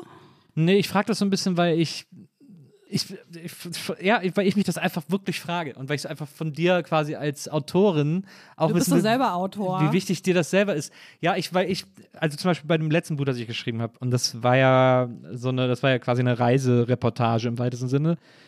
Da gab es so ganz viele Stellen im Nachhinein, wo ich das Buch gelesen habe und gedacht habe, da hätte ich doch einfach irgendwas anderes erzählen können. Ich habe mich dann so dieser Wahrheit verpflichtet Ah, okay. gefühlt. Und da gab es aber ganz viele Stellen, wo ich dachte, na, da hätte ich doch jetzt einfach irgendwas schreiben können. Das hätte eh keiner nachprüfen können und das hätte aber das Buch schöner gemacht und aufregender gemacht und so. Und da hänge ich ganz oft hänge ich dieser Frage nach, wie realistisch oder wie wahrheitsgetreu im Falle von sowas, von so reportagigen Dingen, äh, muss man eigentlich schreiben. Finde ich gar nicht so doll. Also die meisten Leute überschätzen auch völlig den Wahrheitsgehalt meiner Bücher. Also wirklich völlig. So, also ähm, bei nichts passiert ist vielleicht, ist mir vielleicht 20 Prozent davon selber passiert und ähm, bei Super und dir schon ein bisschen mehr, da würde ich schon so 30, 40 Prozent sagen, aber es ist wahnsinnig viel ausgedacht in den Ja. Büchern. Aber ich finde halt Wahrhaftigkeit total geil. So, also ähm, ich würde das auch so ein bisschen trennen, die Antwort ähm, in äh, journalistische Arbeit so, also Klar, wie ich ja, ja. Artikel schreibe und wie ich Bücher schreibe. Und bei Artikeln finde ich es total geil, komplett wahrhaftig zu sein, weil das einfach das ist halt so, das ist, was Menschen schön macht. So. Also- Also das ist so, ich muss es jetzt so ein bisschen größer machen, aber es ist so ein bisschen so, was ich so als Liebe definiere und was für mich macht, dass ich überhaupt ein Mensch noch sein kann und mit Menschen sein kann, ist so diese Wahrhaftigkeit, diese Momente, in denen man sich so öffnet und was von sich ähm, erzählt oder äh, preisgibt und jemand anders merkt so, okay, ich kann das jetzt auch. Und dadurch entstehen so coole Sachen die ganze Zeit. Und darüber hinaus ist es auch noch Faulheit. So. Also ich habe gar nicht Interesse daran, so ähm, irgendwelche Fake-Empires aufzubauen. Das hat mir auch schon super viel verbaut in meinem Leben und äh, super viel Karrierechancen gekostet, weil ich immer so ehrlich bin. Aber ich habe halt einfach, ich finde es halt langweilig, nicht aufrichtig zu sein und nicht wahrhaftig zu sein. Es ist einfach so spannend, wie Leute sind, wenn sie wirklich aufrichtig und wahrhaftig sind. So. Also mit ihr, all ihrer Verletzlichkeit und ihrem Scheiß und auch ihren ekelhaften Seiten und ihren liebevollen Seiten. So. Das ist viel spannender und auch viel unterhaltsamer, ehrlich gesagt. Ja.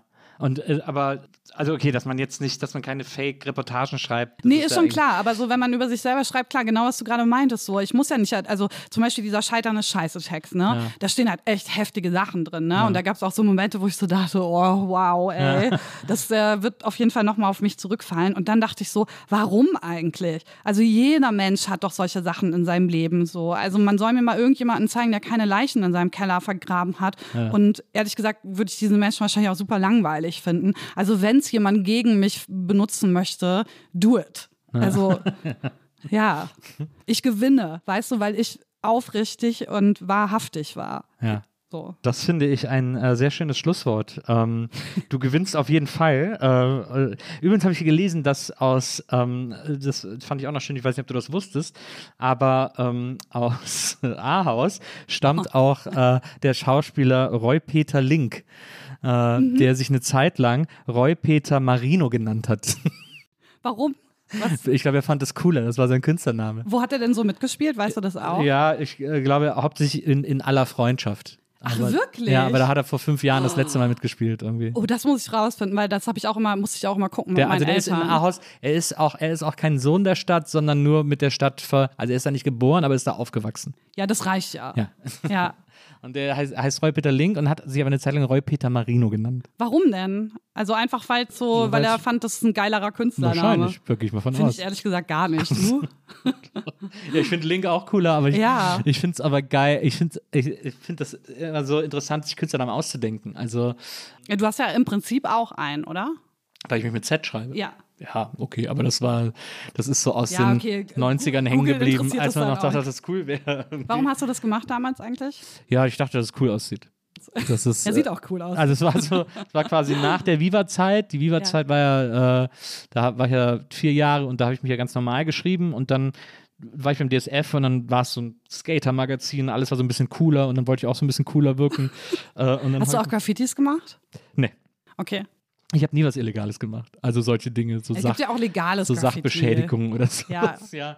Nee, das, äh, ich bin auch ein äh, wahnsinnig großer Fan äh, von diesen Dingen. Ich finde das, ich finde Graffiti eine wahnsinnig tolle Kunst. Ich liebe diese ganzen Ideen, die auch dahinter stecken. Also auch hinterm Taggen und so. Ich sehe da nie, ich war selber, nie, ich habe auch selber immer, ich habe immer so Angst gehabt. Ich hatte immer vor allem Schiss.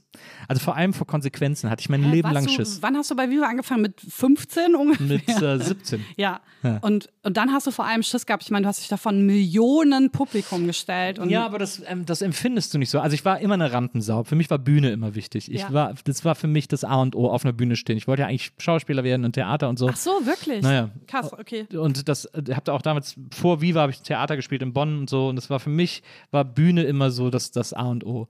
Äh, deswegen war das bei Viva war natürlich auch eine super Bühne. Und da kriegst du das ja im Studio auch gar nicht mit. Äh, weil Ja, stimmt, man steht alleine dann nur im Studio dieser stehst. Kamera Genau. und äh, ja. Ja. genau. Und da ist dir gar nicht bewusst, also zumindest vor allem nicht, und ich war ja 17, mir war ja auch alles scheißegal. Also es war jetzt so, es war für mich Aber ist es nicht gerade die Zeit, in der einem nicht alles scheißegal ist? mir war alles tierisch egal. Also ich habe ich hab wirklich gedacht, mir scheint die Sonne aus. Weil wenn du mit 17 zum Fernsehen kommst Ja. und plötzlich irgendwie in allen möglichen Zeitungen stehst, dann denkst du wirklich einfach irgendwann, Dich haben auch alle geliebt, ne? Also daran erinnere ich mich. ja, ich glaube, ich war so, ich wurde so als der Niedliche wahrgenommen. Ja, du ich warst so der liebe Typ irgendwie, so. Naja. Also der, der nette Sunny Boy quasi. Naja. Ich Ja. war halt so der, der hübsche, junge Typ irgendwie. Und alle haben sich natürlich auch so wahnsinnig verantwortlich für mich gefühlt. Also gerade im Sender waren natürlich alle Leute irgendwie Mitte 20, 30 aufwärts und so. Ah, stimmt, du warst ja auch minderjährig, ne? Du Genau. musstest ja Ich da auch minderjährig, jemanden äh, haben. Genau, ich war ein Jahr lang noch minderjährig und die haben sich alle tierisch verantwortlich für mich gefühlt. Irgendwann hat mein Bruder sogar da gearbeitet. Also dann war er Als? sogar Familie als Redakteur bei Stefan Raab. Und äh, dann war, war quasi Und dann war irgendwann meine Mutter da, Nee, nee. Die, die war dann auch Redakteurin und mein Vater war Kameramann. Nee, ich weiß noch, ich bin einmal eingeladen worden in eine Sendung im WDR äh, vom Biolek. Biolek war mein Nachbar in Köln, der hat bei mir gegenüber Ach, gewohnt. wirklich? Naja. Und der hat mich mal in so eine Sendung eingeladen. Ähm, da hat er gesagt, ja, wir machen so eine, wir machen so eine Biolek Sommershow und da lade ich nochmal so die besten Gäste des Jahres ein und da will ich dich auch Und dabei haben. du bist so, dabei. Ja, ich gesagt, klar, Alfred, ich komme und so. Und dann, Alfred, so, ja, mein ja. Nachbarn tut sich natürlich. Ja. Und äh, dann bin ich dahin und äh, äh, Biolek war damals Professor an der KHM, an der Kunsthochschule für Medien in Köln und hat immer so Klassen beigebracht, wie Fernsehen geht. Okay. Äh, so, äh, und äh, ein, das, das war immer so projektbezogene Arbeit. Es lief immer darauf hinaus, dass diese Klassen eine komplette Fernsehsendung konzipiert haben und dann auch realisiert haben, weil ja der WDR quasi direkt nebenan Ja, ja, war und man voll, da ja. Studios und Infrastruktur hatte und so. Ja. Und Biolek war quasi immer so der, der Kopf davon. Und dann war es so, dass äh, die Klasse, die Biolek hatte, äh, hat eine Sendung gemacht, konzipiert, die hieß Farbfernsehen. Da war die Idee, dass jede Sendung was anderes ist und man nie weiß was. Und die erste Folge Farbfernsehen, äh, da war die Idee, das ist eine Sendung, früher gab es mal eine Sendung im ZDF, die hieß Das war dein Leben. Da wurden so 80-jährige Promis eingeladen und dann ihre alte Schulklasse und ihre alten Alten? Lehrer und so. Das war so bei diesem Das ist dein Leben, so das Konzept. Oh, und deren schön. und der Gag bei Farbfernsehen war, dass sie das mit mir gemacht haben und ich war halt 18 oder so oder 19, als sie Aber was für eine gute Idee. ja, und ich wusste von nix. So, Ja. ich kam da an und dachte wirklich immer noch, ich komme in diese Biolek-Show und dann stehe ich im Studio und geht der Vorhang auf und dann singt ein Typ ein Lied über mich so und ich so? Oh, wie und, schön. und da, äh, um da diesen Kreis zu schließen, waren dann auch, äh, haben sie auch meine Eltern eingeladen, meine Geschwister, meine Grundschullehrerin eingeladen. Oh Gott, ist das dann- sweet. Das war sehr, sehr lustig. Und, sie, und dann waren immer so Leute, so Domian, äh, äh, Wolfgang Lippert, die haben immer so, äh, Domian war so als Bühnenarbeiter verkleidet, der hat dann so die Kulissen weggeschoben äh, und Wolfgang Lippert ist als der Zauberer Manu aufgetreten und hat so Zaubertricks gemacht. Oh mein Gott, so. ist das schön. Das war oh, das ist wie bei Zimmerfrei. Genau, das war auch so ein bisschen so ein Mut. Wie bei, also viele von denen, die an der Sendung mitgearbeitet haben, haben auch bei Zimmerfrei gearbeitet. Ja, das war ja immer mein großer Traum. Ne? Also ähm, Schriftstellerin war immer so, ich wollte ans äh, Deutsche Literaturinstitut nach Leipzig. Ja. Ich wollte einmal bei Zimmerfrei eingeladen werden und einmal eine Reportage bei, ähm, bei der Dummy schreiben. Und ich habe nichts davon geschrieben. Der Dummy geht ja noch. Zimmerfrei geht leider nicht mehr. Ja, boah, das war auch richtig hart, als ich das eingestellt war. Das war wirklich mein Traum. So. Ja. Also da oben zu sitzen und dann richten die so ein Zimmer ein, das so nur für mich ist. Wird dann wahrscheinlich aussehen wie so eine Kneipe. Ich war, da, ich, war ja, ich war ja einmal bei Zimmerfrei. Äh, Was? Wirklich? mit 19 oder so. Und die haben dann auch so richtig so, du hast dein ja. Essen, was, was gab's für ein Essen? Okay, ich will das alles wissen. Äh, oh, das, das, das, das ist das Problem. Ich kann mich da nicht mehr so gut dran erinnern. Äh, Du weißt nicht mal mehr dein Essen. Na, das, na, das Essen, was war denn das Essen? Äh, ich, das weiß ich wirklich nicht mehr. Das Essen weiß ich nicht mehr. Ich weiß noch, dass sie bei meinem Zimmer oben den ganzen Boden voll Comics gemacht haben und so. Ja, okay, das passt Weil, ja auch. äh, weil lustigerweise ja eine der Redakteurinnen von Zimmerfrei zu diesem äh, Team von Farbfernsehen gehört hat. Und ich habe mich ja mit denen damals nach der Sendung so ein bisschen angefreundet. Wir haben so oft alle zusammen Geil, ey, dieser abgehangen. Fernsehklüngel. Na, deswegen waren die dann irgendwie auch bei mir und dann wusste die, wie es bei mir aussieht. Hat dann versucht, so, das da so ein bisschen nachzuempfinden. Äh, ich weiß auch, dass ich als ein Spiel, äh, weil sie wussten, dass ich irgendwann mal Regie studieren will äh, oder Regie lernen will, äh, musste ich so einen Kurzfilm inszenieren mit Götz Oh Gott, und wie furchtbar. äh, äh, ja, Christine, genau, Christine. Ja. Und bei mir kam, glaube ich, Annemie Hülschrath, wenn mich nicht alles täuscht. Das war ja auch immer wichtig. Die kenne ich, glaube ich, nicht. die, die Putzfrau sozusagen. Es gab doch immer so, entweder kamen die Puppen Ja. ähm, und dann kam diese Annemie Hülschrath, also die, äh, wie heißt denn nochmal? Das ist doch die äh, Cordula Stratmann. Ja. Diese Komikerin, die dann da so als, als Putzfrau ankam. Die war, glaube ich, bei mir. Was äh, gesungen haben wir, äh, wenn ich mich recht entsinne, danke für diesen schönen Morgen. Ich auf der Blockflöte und Götz am Klavier. Aber es passt auch so gut zu dir. Und äh, ja, ich weiß aber nicht mehr, was wir. Wahrscheinlich werden wir Fritten und Bier gegessen haben. Äh, das hat sich damals immer so am ehesten angeboten. Ich glaube, das wäre auch ehrlich gesagt, wäre auch so mein Essen. Na. Ich glaube, Pommes. Na ja. Auf jeden Fall. ja, wegen, Pommes wegen, und vegane Currywurst, glaube ich. Und ich würde, mir wäre wahnsinnig schlecht, wahrscheinlich, weil ich so aufgeregt wäre und dann dieses unglaublich fettige Essen essen müsste. Aber ich Es- will noch eine Sache fragen, weil Ja. mich das die ganze Zeit schon immer interessiert. Ja. So, vermisst du es, so berühmt zu sein? Also es ist ja nicht so, dass du jetzt nicht mehr bekannt Nee, bist, nee. aber ist ja ein Riesenunterschied schon. Frage ich mich auch oft. Also frage ich mich auch immer noch. Also es gibt so, es gibt Phasen in meinem Leben, wo ich denke, so, nö, ich finde es eigentlich genial so, weil ich quasi dieses, das, was daran nervt, habe ich nicht mehr, aber immer noch genug, um so, also Benefits wäre jetzt mittlerweile auch übertrieben, aber so, um irgendwie da oft auf, auf so ein, auf eine, auf eine Gutmütigkeit mir gegenüber zu stoßen. Das gibt es irgendwie schon noch oft genug, was ja Prominente äh, öfters haben. Ja, man schmückt sich auch noch mit dir bestimmt, oder? Genau, ja, Ja. manchmal schon. Die meisten Leute merken dann, dass da nicht viel zu schmücken ist. Aber, äh, also ich äh, kenne das vom Auflegen. Ich habe ja äh, oft äh, als DJ Mhm. äh, äh, gearbeitet und da war das oft so, dass mich irgendwelche Clubs auf dem, auf dem Land, am Dorf gebucht haben, damit sie sich Wow. dann, damit sie sich dann irgendwie Viva mit aufs Plakat schreiben können, weil ja, weil sie Der unter, Viva DJ. Genau, weil sie unter Geil, ich meinen buche Namen- dich auf jeden Fall für einen Gig in Ahaus. haben sie unter meinem Namen groß irgendwie Viva TV geschrieben und fanden das geil. Aber ich habe halt nie so den Sound aufgelegt, den die dann interessant fanden, so am Land, äh, sondern so, was ich halt cool fand und so. Und da ist das mir. Jazz. Ja, Free Jazz. Das wäre eigentlich noch geil gewesen. Nee, aber so, ich wollte immer so ein bisschen so coole Songs auflegen und so. Und da ist mir zweimal passiert, glaube ich. Einmal ist mir passiert, dass ich habe mit einem Kumpel noch aufgelegt, da waren, glaube ich, fünf Leute in einem Laden, in so einem Riesenladen und dann haben wir einfach, wir haben jetzt so aufblasbare Sumo-Ringer-Kostüme geholt und haben in denen aufgelegt. Why? Einfach was Geiles. Ja, absolut. Okay. Und, äh, und in einem anderen Laden ist mir das passiert, dass ich äh, groß angekündigt wurde und nach einer Stunde zu mir gesagt wurde, ja, hier der Peter wird dich jetzt ablösen und du so richtig gemerkt hast, wie die so mit Mühe und Not den so schnell angerufen haben. Ja, ich weiß, du, Ach so, du hast heute freien Abend, aber du musst unbedingt vorbeikommen. Der Buckelberg spielt nur Scheiße. So, DJ so. Peter, sie rufen an, ich lege auf. Und der kam dann auch, hat dann sofort irgendwie so, irgendwie so die neuesten Chart-House-Tracks und so gespielt und so. Scheiße, da musste er die Dorffete retten. Naja, naja. Also das gab's, äh, das gab's meistens, so ist das meistens abgelaufen. Aber ich fand es trotzdem witzig, ich habe auch immer mein Geld bekommen äh, und hatte irgendwie immer meinen Spaß. Ähm, Aber so, wärst du gerne noch im Fernsehen? ja, das ist tatsächlich etwas, was, Wirklich? was ich sehr vermisse. Ja. In diesem Haifischbecken. Ja. Fernsehen ist, das ist, glaube ich, schwer zu erklären, aber wenn man das so gemacht hat und so vor allem als Medium, für mich war das immer das beste Medium der Welt. Ich habe das immer geliebt. Ich bin Ja. so aufgewachsen damit, dass ich Fernsehen vergöttert habe. Dass ich einfach gesagt habe, das ist das, ich liebe dieses Medium, ich liebe, was das mit mir macht, ich liebe, was die alles machen können und so. Und deswegen ist das, also das ist immer noch ein ganz großer Traum. Was würdest du denn dann gerne für eine Sendung haben? So eine, so eine, ähm, wie heißt es nochmal? Ähm, Jo Schück hat mir das letztens erklärt. Wie heißt es nochmal? Personality Show oder so, wenn es so um eine Person geht, heißt es so? Ja. so und äh, sowas oder eher so eine Quizshow oder so eine Spieleshow oder so eine Late Night Show? Was ich glaube oder lange glaubte, was mein größter Traum ist, wäre eine Late-Night-Show und zwar also jeden Abend. Ich fände dieses Jeden, Abend, ja. so Stefan Raab-mäßig, oder? Der Ja, hat ja. das doch dann irgendwann gemacht, Genau. oder? Der Harald Schmidt ja. hat es ja auch jeden Abend gemacht. Ja, Also war so, super scheiße. So wie es halt in Amerika Ja. üblich ist. So. Ja. Bei mir wäre es halt so, ich gucke natürlich wie jeder irgendwie auch so Ami-Late-Nights und so. Und ich, was ich so mag, ist dieses Jimmy Fallon, James Corden-Prinzip, so mit den Gästen zu wissen, okay, Talks sind hier eh nicht wichtig. Äh, Mhm. Wir machen jetzt einfach irgendeinen Quatsch, äh, Kindergeburtstag, was ja auch so ein bisschen das Zimmerfrei, Ja. der Zimmerfrei äh, Geist Voll. ist. Aber wir machen jetzt hier einfach ein bisschen Quatsch und dann gehen wir alle irgendwie glücklich ins Bett, so in etwa. Ja. Ähm, das ist etwas, wo ich wahnsinnig viel Bock drauf hätte, weil das liebe ich einfach total. So äh, Shit-Talk und, und irgendwie Spaß haben und so.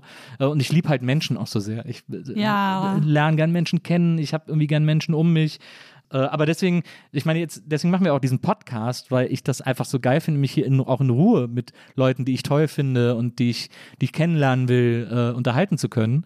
Äh, das kann ich mir natürlich auch als Sendung vorstellen. Why not? Also ich meine, Voll. ähm, Darf so. ich dann auch nochmal wiederkommen? Na, unbedingt. Aber vielleicht muss ich auch einfach einen Podcast machen und dich da einladen. Ich habe nämlich noch so viele andere Fragen. Du kannst, äh, du kannst mich immer alles fragen, was du willst. Ja, ich schicke dir dann einfach immer so, so Interviewfragen äh, bei Instagram. Ja, das ist gut. Das, das ist auf jeden Fall, äh, das kannst du wieder machen. Eine Sache noch, ich habe heute gesehen, ähm, dass du auf Instagram geschrieben hast, äh, Ricky Martin sei ein sexy Motherfucker. Oh, er ist ein sexy Motherfucker auf diesem einen Bild. Ich hatte ihn ja gar Aber nicht die mehr auf dem Hose, Schirm. die der da anhat. Was, Also er, ich habe ehrlich gesagt auf die Hose. Was hat er für eine Hose hat er an? so eine Camp David Hose an. Das ist so, Uh, okay. es ist so, so, so aufgerissen, so künstlich Ja. aufgerissene Jeans irgendwie. Ich bin auch manchmal wirklich erstaunt, dass ich als so Hardcore-Feministin dann doch manchmal auf so rudimentäre, affenartige Finde ich äh, gar nicht. M- Das Männer- widerspricht sich gar nicht. stehe. Ich finde, das so. widerspricht sich. Ich zum Beispiel finde, bin ein wahnsinniger Burt Reynolds-Fan, weil ich finde, dass Wer der. ist das nochmal? Das war so ein 70er-Jahre-Schauspieler, immer Schnurrbart. Ja. Ähm, äh, äh, auf dem Highway ist die Hölle los. Äh, ein ausgekochtes Schlitzohr. Ja, komm, Bild. aber das ist halt schon wesentlich cooler als Ricky Martin in irgendwelchen, was hat er das, Stonewash Jeans Ja, ja, oder so genau. an? Ja, also geil Aber zu was finden. cool aussieht, ist dieser graue Bart, der steht Ja, der sieht richtig, äh, der sieht richtig. Kennst du Aurelio? Der Mann Ja, Aurelio, diesen natürlich. Trash-TV? Ich glaube, der Mann Aurelio wäre gerne Ricky Martin. Ich glaube, das ist so das, was er im Kopf hatte. Aber, da, aber der Zirkelschluss ist natürlich dann die Frage, findest du auch den Mann Aurelio scharf? Nein, also wirklich gar nicht. Ich habe den auch mal in echt getroffen. Ich habe in einer Agentur gearbeitet, ähm, in der der Chef genauso ähm, ein krasser Trash-TV-Fan war wie ich. Und er hat ähm, sich selber und auch mir so ein bisschen das zur Weihnachtsfeier geschenkt, dass äh, drei Trash-TV-Stars eingeladen wurden. Unter anderem der Mann Aurelio. Und ich hatte eigentlich nur Angst vor dem die ganze Zeit. Also ich war so, ich konnte überhaupt nicht reden. Und äh, Steffi und Julian waren dann auch da. Ich weiß nicht, ob du die kennst, die beiden äh, aus Love Island. Nee. Ähm, und äh, mit denen war das super nett. Ich bin also, Steffi und ich, wir schreiben auch heute noch bei Instagram. Das, äh, das ist doch eine versöhnliche Note, auf der das hier endet. Ja. Äh, das, äh, das freut mich zu hören. Komm bitte unbedingt wieder. Äh, ich möchte gern äh, auch nochmal äh, genauso lange mit dir über alles Mögliche sprechen. Ja, sehr und, gerne. Äh, ähm, und du sollst natürlich auch nochmal äh, genug Zeit haben, mir alle Fragen dich alles zu stellen. zu fragen, ja. Wir machen einfach so, eine, ähm, so einen Podcast, ähm, wo ich dich interviewe einfach. Also Wir machen von einfach so dir. ein Ping-Pong jetzt immer. Ja. Äh, das ist, äh, das finde ich eine coole Idee.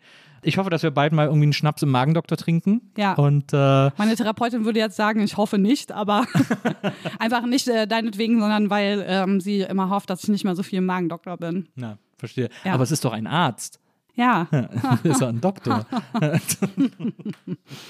Meinst du, die Leute sagen auch, ich gehe zum Doktor? Ja, ne? Wenn die zum Magendoktor gehen. Wenn die Nein. zu Hause, wenn die Frau sagt, gehst du denn schon wieder hin? Oh, ich gehe zum Doktor. Nee, ich, also, weil, also vielleicht so, Ja. aber nicht Leute, mit denen ich was zu tun habe. Ja, nee, das, ja, Nee, wahrscheinlich. da sagt man zum Magi. Ja. das Ja. ist natürlich auch viel niedlicher. Vielen, vielen Dank, äh, liebe Katrin, dass Ja, du da gewesen danke. bist. Äh, vielen Dank, Lisa, für die Aufnahme heute. Ja, Wir hören uns nächstes Mal wieder hier bei der Nils Bokeberg Erfahrung. Bis dahin, macht's gut. Tschüss. tschüss.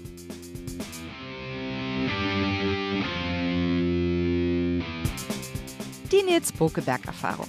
Von und mit Nils Bokeberg. Eine Produktion von Pool Artists. Team Wenzel Burmeier, Lisa Hertwig, Maria Lorenz Bokeberg, Frieda Morische und natürlich Nils Bokeberg. Die Nils Bokeberg Erfahrung.